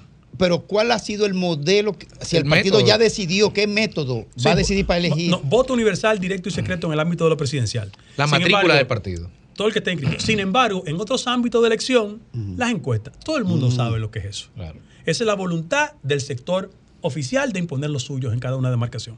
Antidemocrático de arriba abajo. Pero en el caso de la diáspora, repito, un millón punto dos de personas van a votar en el 24. En Y la son- diáspora. Sí, y son buenísimos los compañeros para darle ayuda a los candidatos, procurarles recursos y meter 10 mil millones de dólares de economía. ¿Cuál es el problema? Mira, las demarcaciones fundamentales. Estamos hablando de que en una comisión interna del partido, casi 400 mil compañeros tienen derecho a votar. ¿Cuál es el problema? Sí, entonces no lo puede manipular. El cónsul dominicano en Puerto Rico se lo mandaron de aquí. El cónsul en Nueva York se lo mandaron de aquí. El de Boston se lo mandaron de aquí. La de Miami se lo mandaron de aquí. El de Orlando se lo mandaron de aquí. El de Madrid se lo mandaron de aquí. Entonces, los compañeros que hacen el esfuerzo, que buscan los votos, que ganaron con 64% en la interna de la Comisión Interna y con 70% de las elecciones nacionales, se sienten indignados porque desde aquí le mandan dirigentes de esta demarcación. No les reconocen el esfuerzo de ellos. Y tú debes saber cómo van a reaccionar desde el punto de vista de la convención. Como no pueden competir en ese escenario, están impidiendo que la diáspora participe. Yo quiero decir que a partir del lunes, yo voy a la Junta Central Electoral mañana, tarde y noche a hacer conciencia de que tienen que dejar que los compañeros de la diáspora participen en el proceso. Los recursos Guido están ahí para Totalmente. garantizar. Guido Gómez. Mazara cuenta con el favor de esa base del PRM que de alguna manera tendrá que tomar la decisión de con quién, de quién va a ser el candidato a la Tú sabes presidencia. que hablar en primera persona nunca es elegante, pero ustedes son observadores de los últimos procesos. Todo el que está aquí sabe por qué no fueron una convención voto universal directo y secreto para la dirección del partido. Todo el mundo aquí lo sabe. Todo el mundo aquí lo sabe. Porque Paliza no me ganaba una convención. Eso lo sabe todo el mundo, comenzando por el presidente de la República. Entonces, ¿qué pasa?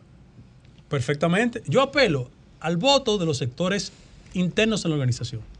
La gente que cree en un proyecto democrático. Mira, hay muchos fantasmas con la falsa idea de que hay aquellas luchas fratricidas en el partido entre Jorge Blanco, Maglute, Peña Gómez se van a reproducir. Nosotros tenemos el nivel de madurez de superar eso. Y ya la confrontación entre Hipólito y Luis demostró que se puede competir de manera civilizada. Ahora, ¿dónde están eh, los elementos fundamentales? Hay una crítica interna de que una parte importante de los compañeros que trabajaron en el éxito electoral no han sido retribuidos. Y como no han sido retribuidos, hay una presunción de que habrán de votar contrario al interés de quien habrá de ser el candidato del oficialismo, que es Luis Abinader, a lo que tiene derecho. Sin embargo, es importante que la gente apueste a la consistencia. En este país, y escúchame que lo diga delante de ustedes, primero son amigos míos, pero tengo un medio de comunicación. En esta época de la posverdad, cuando tú tienes 7.400 millones de pesos en publicidad, dando vuelta en esta sociedad, te construyen relatos que no se corresponden con la realidad, pero te los construye. O sea, ¿cuál ha sido la idea? En el PRM hay un candidato único, Luis, Luis, Luis, Luis, Luis, Luis. Mentira. Por ejemplo, otras personas que competimos desde lo interno del partido nunca nos incorpora en las encuestas. A propósito de eso, Guido, el acto del domingo, en hora de la mañana, ¿cierto? Sí, 10 de la mañana. Ok. ¿Tú has determinado, has podido ver si hay presión desde el gobierno, desde los funcionarios públicos, para que gente militante no asista por un temor a perder su- sus puestos de trabajo? Mira, esa es una postura tan rastrera y degradada que yo no quiero hacer referencia. Sin embargo, pensar que nosotros como organización política representamos el cambio, de verdad, no de mentira, y que a un pobre compañero lo quieran manipular en función de su empleo. Pero está sucediendo. Evidentemente que sí, hombre, y le ponen presión a los compañeros. Yo tengo amigos que me llaman. Por ejemplo, el método de las encuestas no es otra cosa que no sea diputados, senadores, alcaldes, regidores que quieren preservar su, su posición. No salgan con ninguno de los otros candidatos porque de nosotros depende la Mm. posibilidad de que ustedes se mantengan. Esa es una manipulación. Aquí no tiene que ver inclusive con mi partido. Cuando tú observas el sistema de partidos en la República Dominicana, te darás cuenta que mientras la sociedad quiere democracia, los instrumentos llamados a democratizar la sociedad son autoritarios. Pero tú llevarías, por ejemplo, Guido, dentro de su plataforma, su pujante eh, eh, declaración de principios sobre eh, los, los contenidos de su partido, eh, aspirantes que tú digas, yo apoyo tal diputado Sí, claro, tal lo voy a senador. hacer, lo voy a hacer. El domingo se podrán dar anuncios sobre eso. Eh, no, durante el proceso, sí lo voy a hacer. Va a tener, o sea, Sí, de claro, tu equipo. y ok. voy a salir a defender. Mira, pero ¿quiénes son los que participarán en tu evento el domingo? ¿Es abierto, Sí, abierto. o está dirigido? Abierto, abierto, Es abierto. abierto, abierto. Bien, otra cosa, Guido. Eh, en, en Por algunas... ejemplo, yo planteé un debate hacia lo interno del partido. Entre los precandidatos. De precandidatos. Primero, la política moderna no es aquella Ahora mismo que... son tres. Eh, eh, Serían hasta tres. ahora, hasta ahora. La política moderna no es la que posibilita un enfrentamiento de ideas civilizado y Se responsable. supone que Siempre sí. Y un Se partido, y un partido moderno no debe estar empujando en esa dirección. Sobre todo. Escríbanlo. Se van a inventar 554 excusas y 5.000 argumentos para que el partido no oficialice un debate. Sin embargo, sin embargo, en la campaña del 16, ¿ustedes recuerdan cuando Danilo fue a la reelección? Claro. Luis sí. le pidió una, un debate. Un debate. ¿Te recuerdas? Sí, Bien. claro. Yo tengo los videos de para la convención interna, él le pidió un debate a Hipólito. Y contra Gonzalo pidió un debate. Entonces ahora no quieren debate. Guido, ¿Tú ves? en los Déjame- últimos meses. Sí, adelante. Sí, eh, Guido, he observado en algunas encuestas que no te incluyen, por supuesto, Claro. como, como candidato, precandidato, sino como una figura. Te evalúan como figura para nacional. construir un relato. Sin embargo, aún así, noté y me llamó mucho la atención que tú has venido subiendo en algunas de, Las de preferencias, esas sí. encuestas, ¿no? En las preferencias, a tal grado que compite con las figuras más altas de Palacio, salvo el presidente. ¿Crees tú que eso se, se manifiesta en lo que podría ser el sentimiento de los miembros del partido al momento de la convención pa- para elegir Lenchi, el candidato presidencial? Lenchi, el compañero que estén vengan a ver en Miche, ¿verdad? De Montecristi, en Higüey, en Jiménez Semana, sabe que lo que nosotros representamos se parece más a ellos que la propuesta del candidato oficial que va a ser Luis Abinader. Pero eso es lo democrático, eso es lo plural, eso es lo participativo. Ahora, ¿qué es lo que yo creo? Que, y la elección de Guatemala es un reflejo de eso. Sobre todo. Aquí hay muchos intereses que están permeando los medios de comunicación.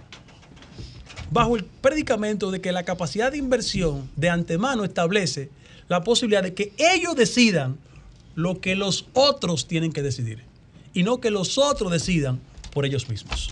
Te doy ejemplos. En la lógica de las competencias en los últimos 20 o 30 años, mira lo que ha pasado.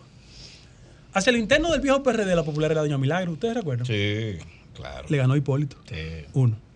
Cuando competía Jaime David y Danilo, el popular era. Era Jaime, claro. Ganó Debió Danilo. ser, Bien. ¿Sabes quién era el popular en el Partido Reformista? Jacinto Peinado. Le ganó Eduardo Estrella.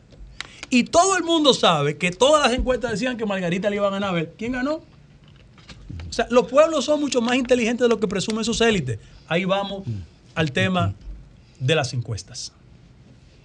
Que juegan un rol condicionando el voto de muchos ciudadanos y ciudadanas. Pero sigo. Yo hacía referencia del caso de Guatemala. Bueno, Guatemala hay un proceso de competencia. Hubo una sorpresa ahí. Sí, sí, sí. Una quiebra Sí. total del otro. Se llama Bernardo No, Arevalo, hay no, que no, decirlo. no marca- no marcaba en la. Bernardo Arevalo, hay que decirlo. Y va a ser presidente, evidentemente, en agosto, porque es la segunda vuelta votada. ¿Por qué?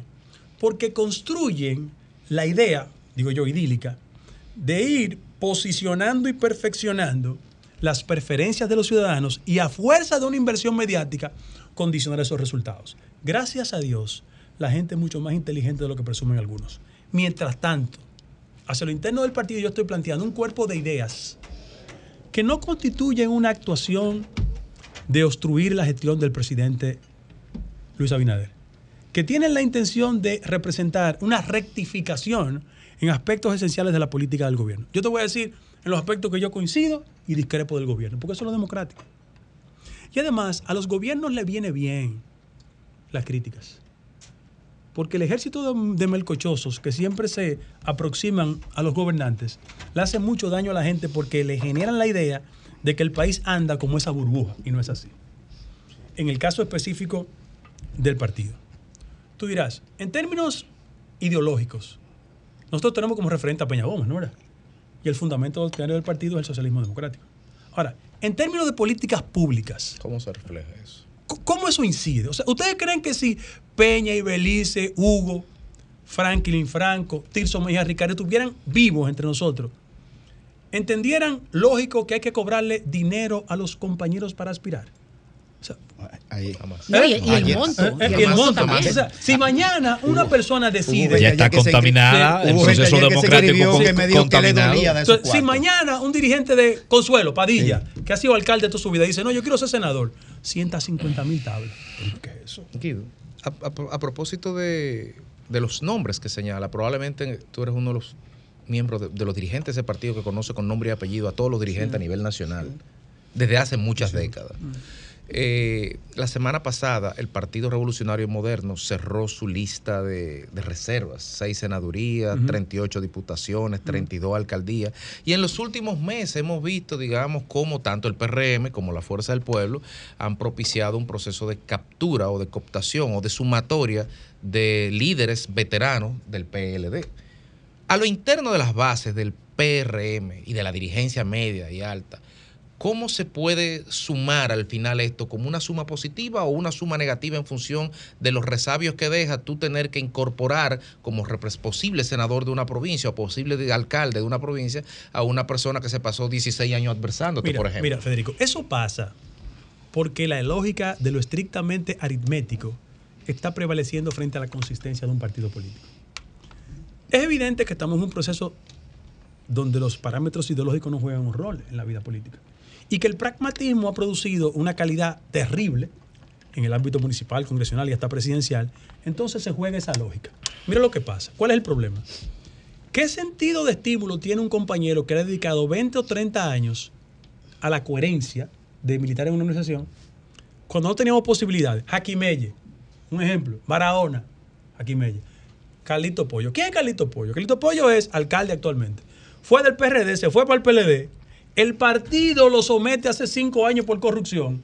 En dos grados jurisdiccionales lo condena. La Suprema el 12 de enero lo condena, pero el partido lo juramenta y el alcalde reservado. Tú, tú dices, pero acá no estamos poniendo loco, ¿eh?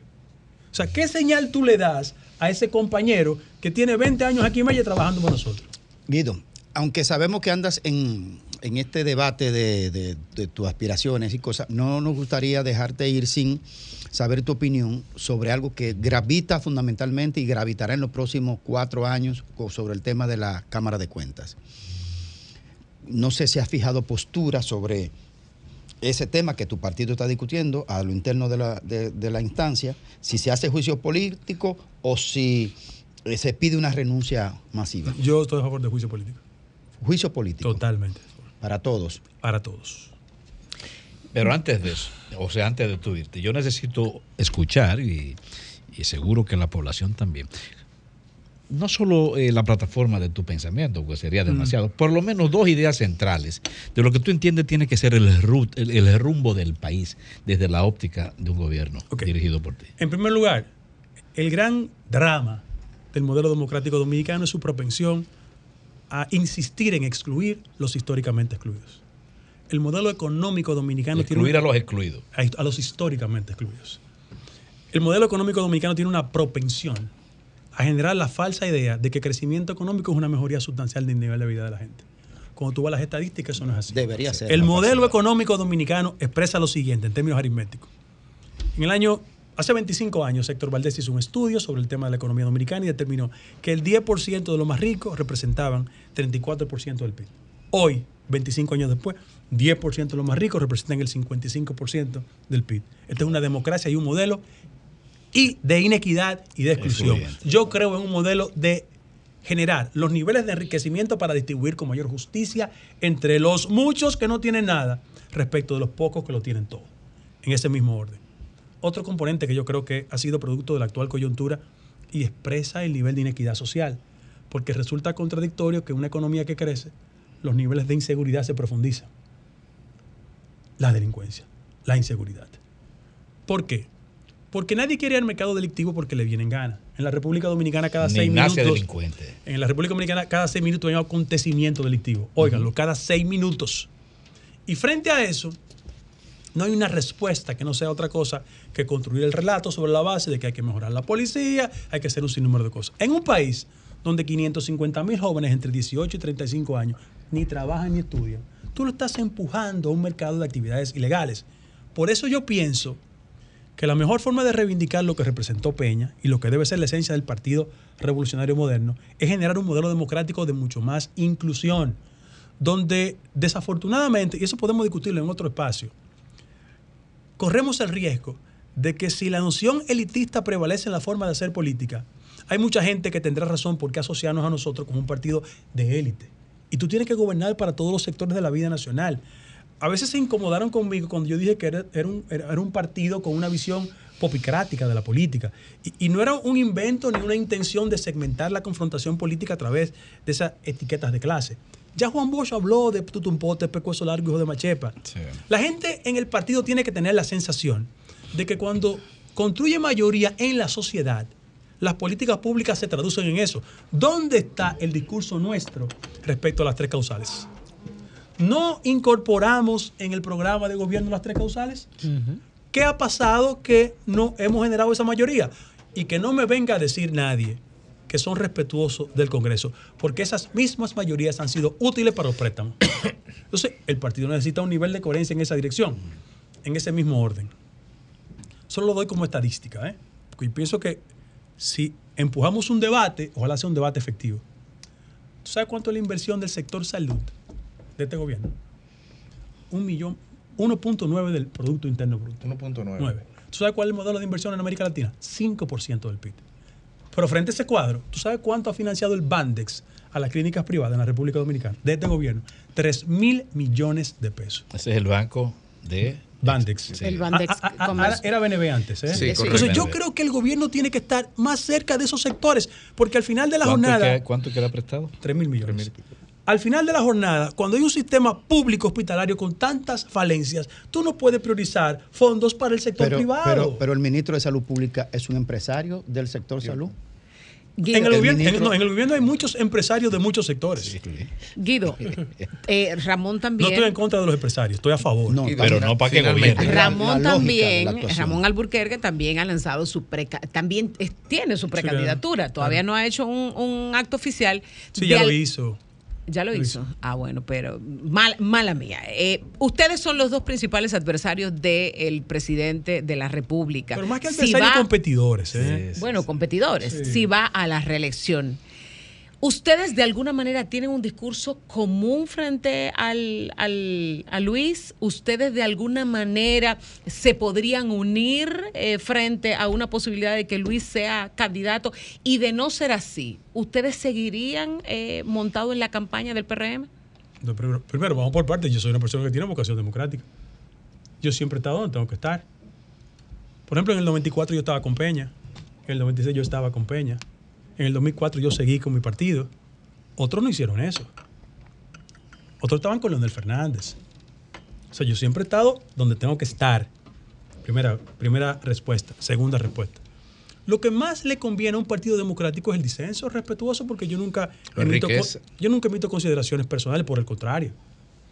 Yo pienso que en la medida que tú personalizas el debate, pierde crédito tu argumentación. Pero en ese mismo criterio, yo debo decir que estamos frente a un fenómeno peligroso, donde los instrumentos partidarios que legitiman a sectores excluidos que ven en la práctica política un mecanismo de participación, terminan siendo solo instancias al servicio de grupos económicos. Eso es preocupante, eso es molestoso, porque el gran legado de Peña y de mucha gente que lo dio todo por este país es hacer de la participación política un espacio plural. Ahora, yo te invito, o invito a cualquier ciudadano, si siente que en las políticas fundamentales del gobierno hay esa esencia, hay esa raíz de carácter socialdemócrata. Yo pienso que no. Por eso pretendo representar una postura de rectificación en lo que concierne al tema del partido. Aquí no es cambiar de caballo, es sustituir el, el- el jinete. ¿eh? Te llamo a la parte final, Guido, este, antes de que reitere tu actividad del domingo, pero no podemos dejarte ir una posición que ha fijado la doctora Milagro Ortiz Bosch sobre lo que ha revelado la Contraloría y deficiencia en algunas instancias públicas, que ha dicho, bueno, eso es subsanable. No, no, quien tiene facultad para determinar lo subsanable o no de un proceso es el Ministerio Público, no la Dirección de Ética Gubernamental. Como el Ministerio Público determinó las características del proceso contra un exministro de la presidencia. Tu actividad yo creo, domingo. Yo creo mucho en la institucionalidad. Eh, además, ningún ciudadano o ciudadana está por encima de la ley y puede abrogarse facultades de la ley. Este, yo quiero aprovechar la oportunidad para que este domingo, a las 10 de la mañana en el Club San Carlos, los amigos, compañeros y compañeras que creemos en un partido diverso, plural, participativo, donde la fuerza de las ideas prevalezca, donde el cumplimiento sea la palabra entre nosotros, nos acompaña a iniciar todo un proceso de mucha fe de lo que queremos representar el cambio dentro del cambio en el partido. Gracias Guido por estar aquí, por compartir estas inquietudes y estas informaciones y sobre todo por poner a conocimiento a la ciudadanía de ese importante evento que tendrá lugar este domingo en donde tú lanzarás tus formalmente tu aspiración a optar, optar por la candidatura del Partido Revolucionario Moderno. Te deseamos suerte. Muchas gracias. Gracias.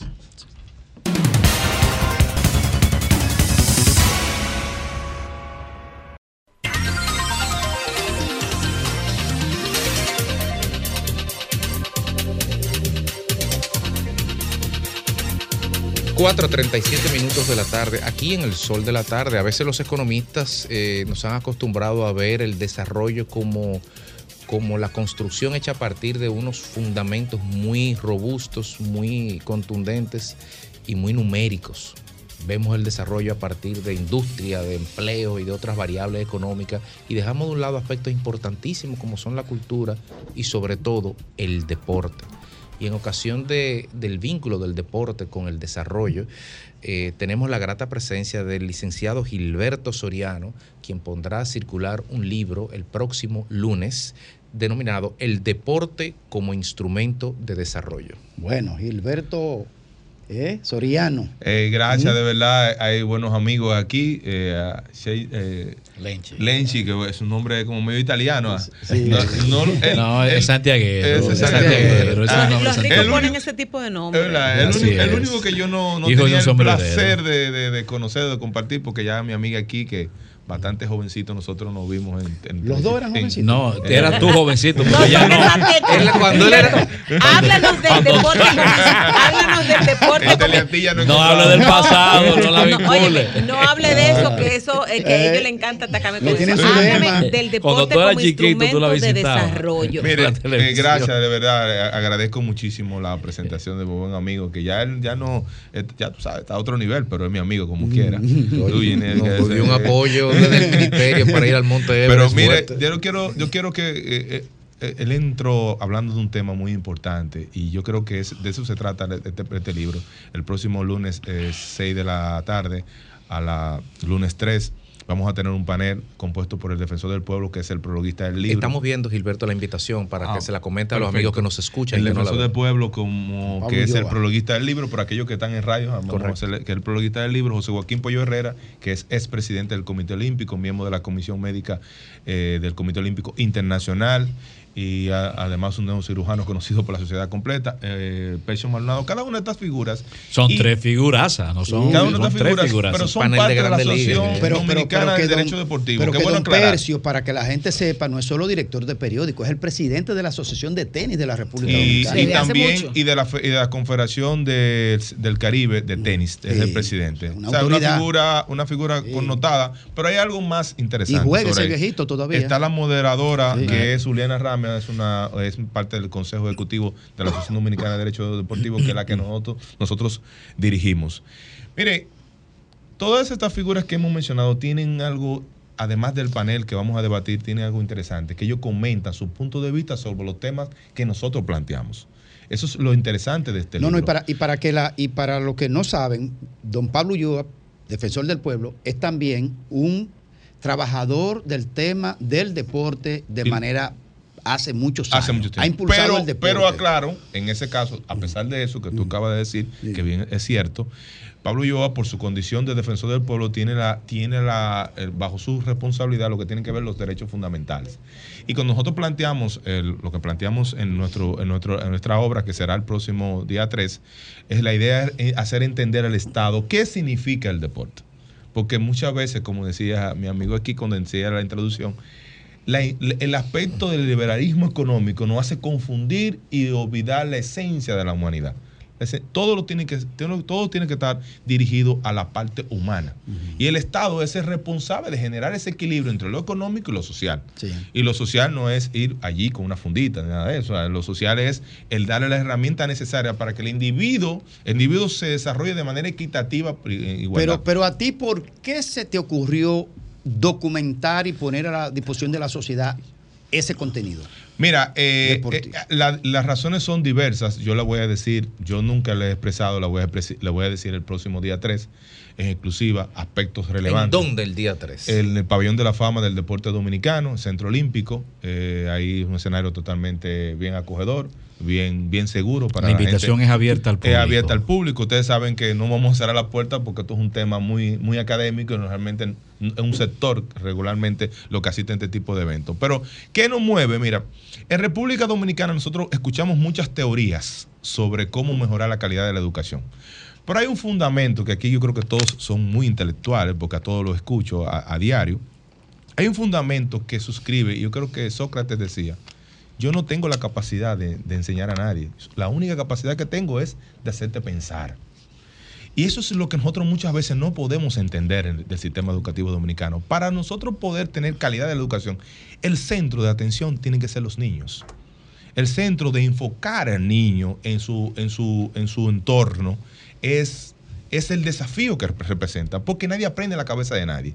Entonces tú estás, como dice Benjamin Franklin, tú estás en un sistema educativo que realmente el público que rep- representa el 85% de la población estudiantil nacional, está como diciendo las cosas. O sea, un profesor que se para ahí o un llamado profesor que se para ahí y te dice algo. Y si te dice algo, pues tú sencillamente lo olvidas.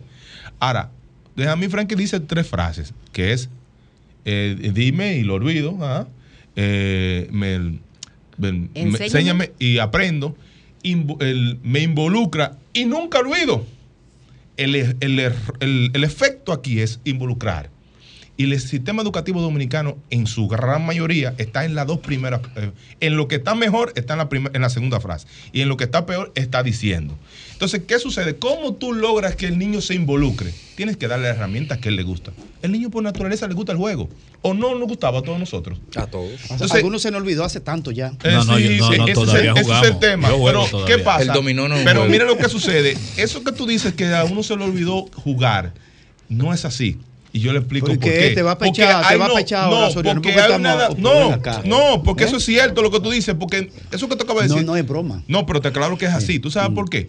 Porque el individuo va cambiando por etapas biológicas.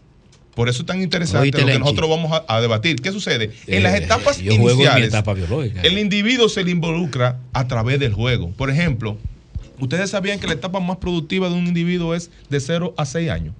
Y el 85% de nuestros niños en esa etapa está fuera del sistema educativo. Gilberto. es decir, desaprovechado totalmente. Estuvimos hablando fuera del aire para quienes nos están siguiendo que el próximo viernes, sujeto a confirmación, desde luego, estaríamos aquí ya con el libro en la mano. Sí, y así que es. estaríamos debatiendo estos temas en el libro en la mano. Y aunque no te lo he dicho, pero lo voy a decir en el aire, hasta, hasta vamos a rifar algunos ejemplares del libro para Sí. personas que llamen ese día, el próximo viernes. Ay, bro, ay, bro. próximo pero, pero tú eres mi amigo, tú puedes hacer lo que tú Pero, quieras. pero lo que queremos señalar realmente es exhortar a todos los ciudadanos a que apoyemos este tipo de actividades que complementan nuestro proceso de aprendizaje y que nos involucremos en esto. Y por ejemplo, hacemos un llamado para participar este próximo lunes a las 3, el lunes, lunes 3 a las 6 de la tarde ahí en el Centro Olímpico, en el Pabellón de la fama del deporte dominicano. Gilberto Soriano, deportista, esgrimista me parece Sí, ex selección nacional. ex selección nacional, estará ahí dando este importantísimo aporte a la bibliografía especializada, pero también a la bibliografía que aporta y que suma hacia el desarrollo. Bueno, yo le agradezco. Yo sé que usted tiene sus compromisos, eh, la, la- la- la oportunidad de participar con ustedes, pero sí le aclaro eh, para concluir. Nosotros tenemos que hacer un. La sociedad. Tenemos que entender algo. Para la única manera que cuando yo definía la, la frase de Benjamin Fra- eh, Franklin, decía involucrar. ¿Por qué razón mucha gente ¿Por qué no tú, entiende por qué esa tú no frase? desarrollas eso la El- próxima semana? Ah, no, está bien, está Porque bien. la Pero- gente está esperando el huevo de la semana. Pero usted sabe qué? Que concluyo de la siguiente manera diciéndole a- para que prepararnos para el próximo viernes. Sí. El desarrollo nacional, el desarrollo de un país se construye con la sumatoria de todos y los ciudadanos juegan un rol. Ahí estaremos apoyando. Gracias. Gilberto Soriano.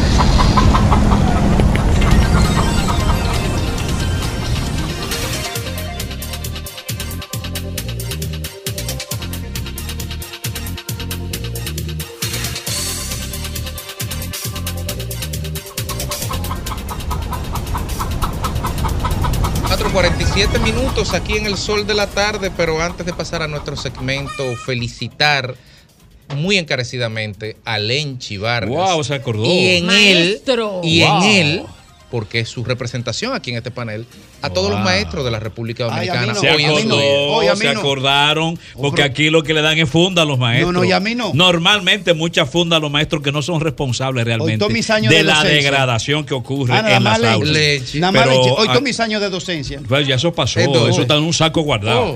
Bueno, eh, si hoy es el Día del Maestro, me siento orgulloso de ser maestro. 30 años como maestro. Y El sé, año que viene, y sé, jubila el año y que sé, viene. no, no me jubilo. A mí hay que matarme en el aula.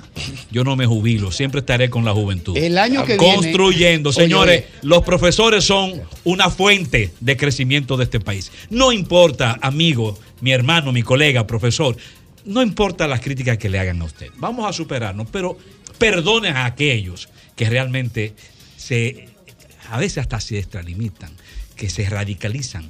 eh, tratando de concentrar el problema en usted cuando el problema es del sistema. Felicidades. Mira, a todos ser los maestro maestros. es simple y llanamente. Voy a decir lo último que escribí de algo eh, que eh, esta, esta mañana puse a circular.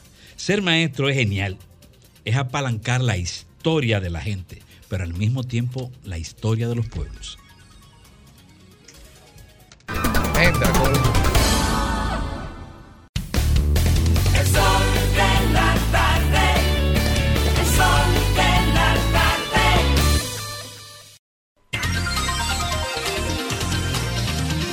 Pese a todo pronóstico y contra todo sabotaje, intento de sabotaje que se ha hecho el día de hoy, vamos al huevo, huevo de la semana. Fuimos. Dele. Óyeme, Por óyeme. poco ponen un huevo ustedes, olvidándose de los tengo- maestros.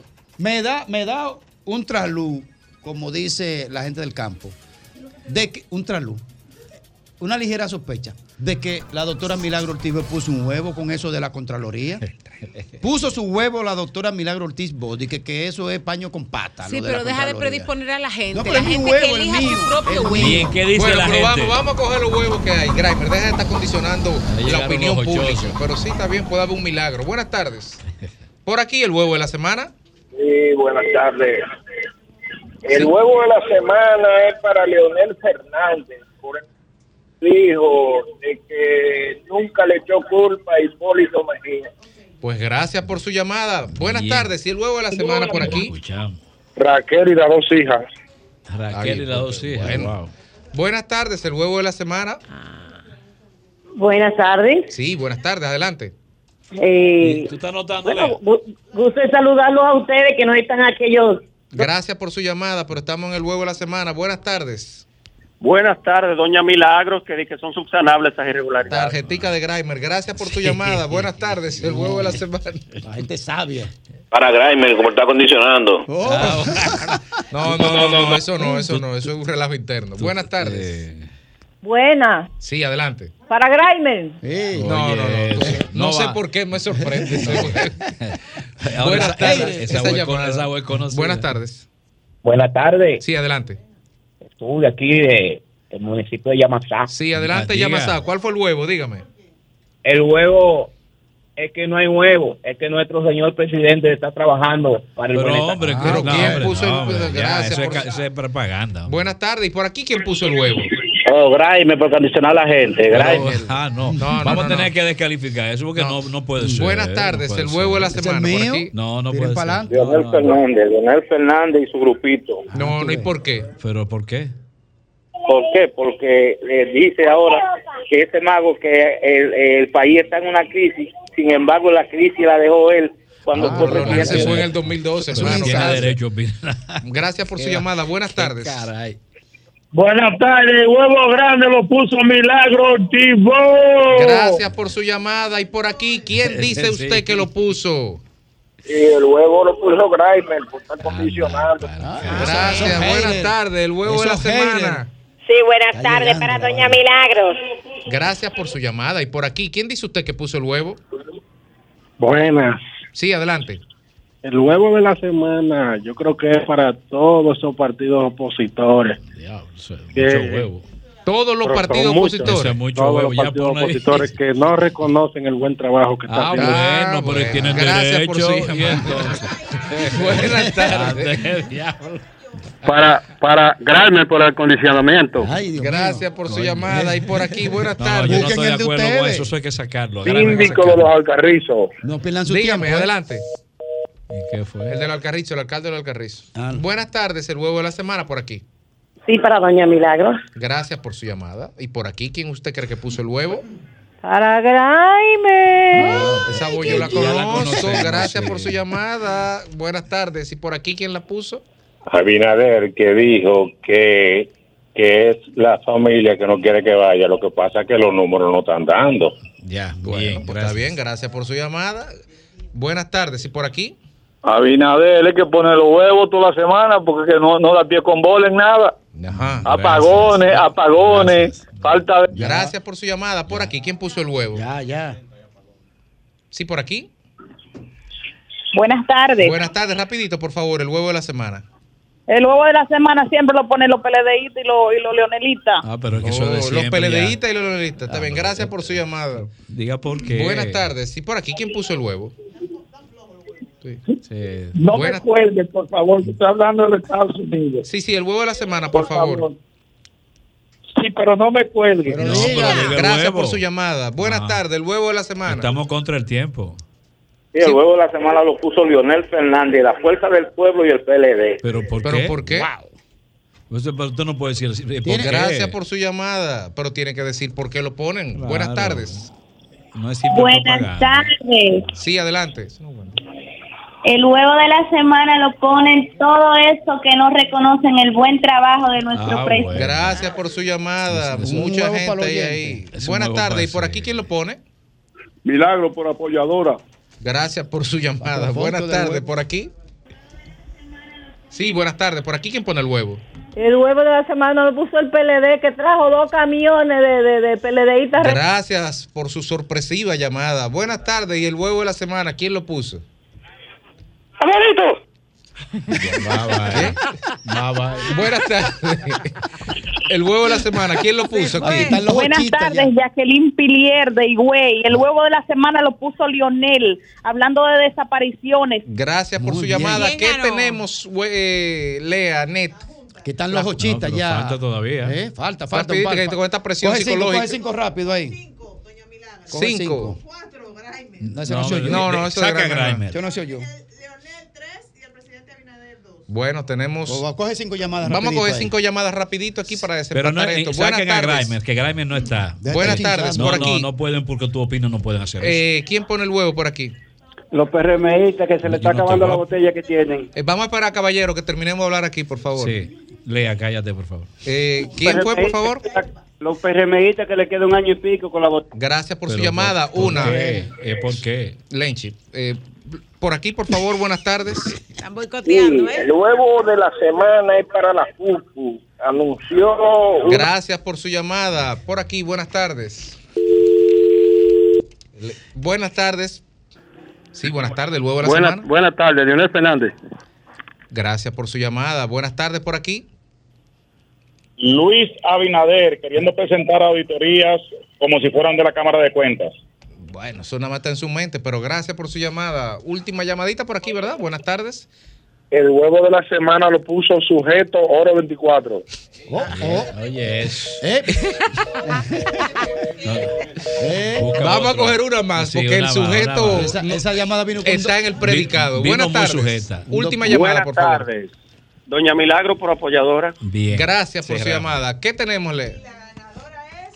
Doña Milagro. Doña Milagros Ortiz Bosch, según la mayoría de la gente que llamaron aquí, puso, Puso el huevo. de la semana.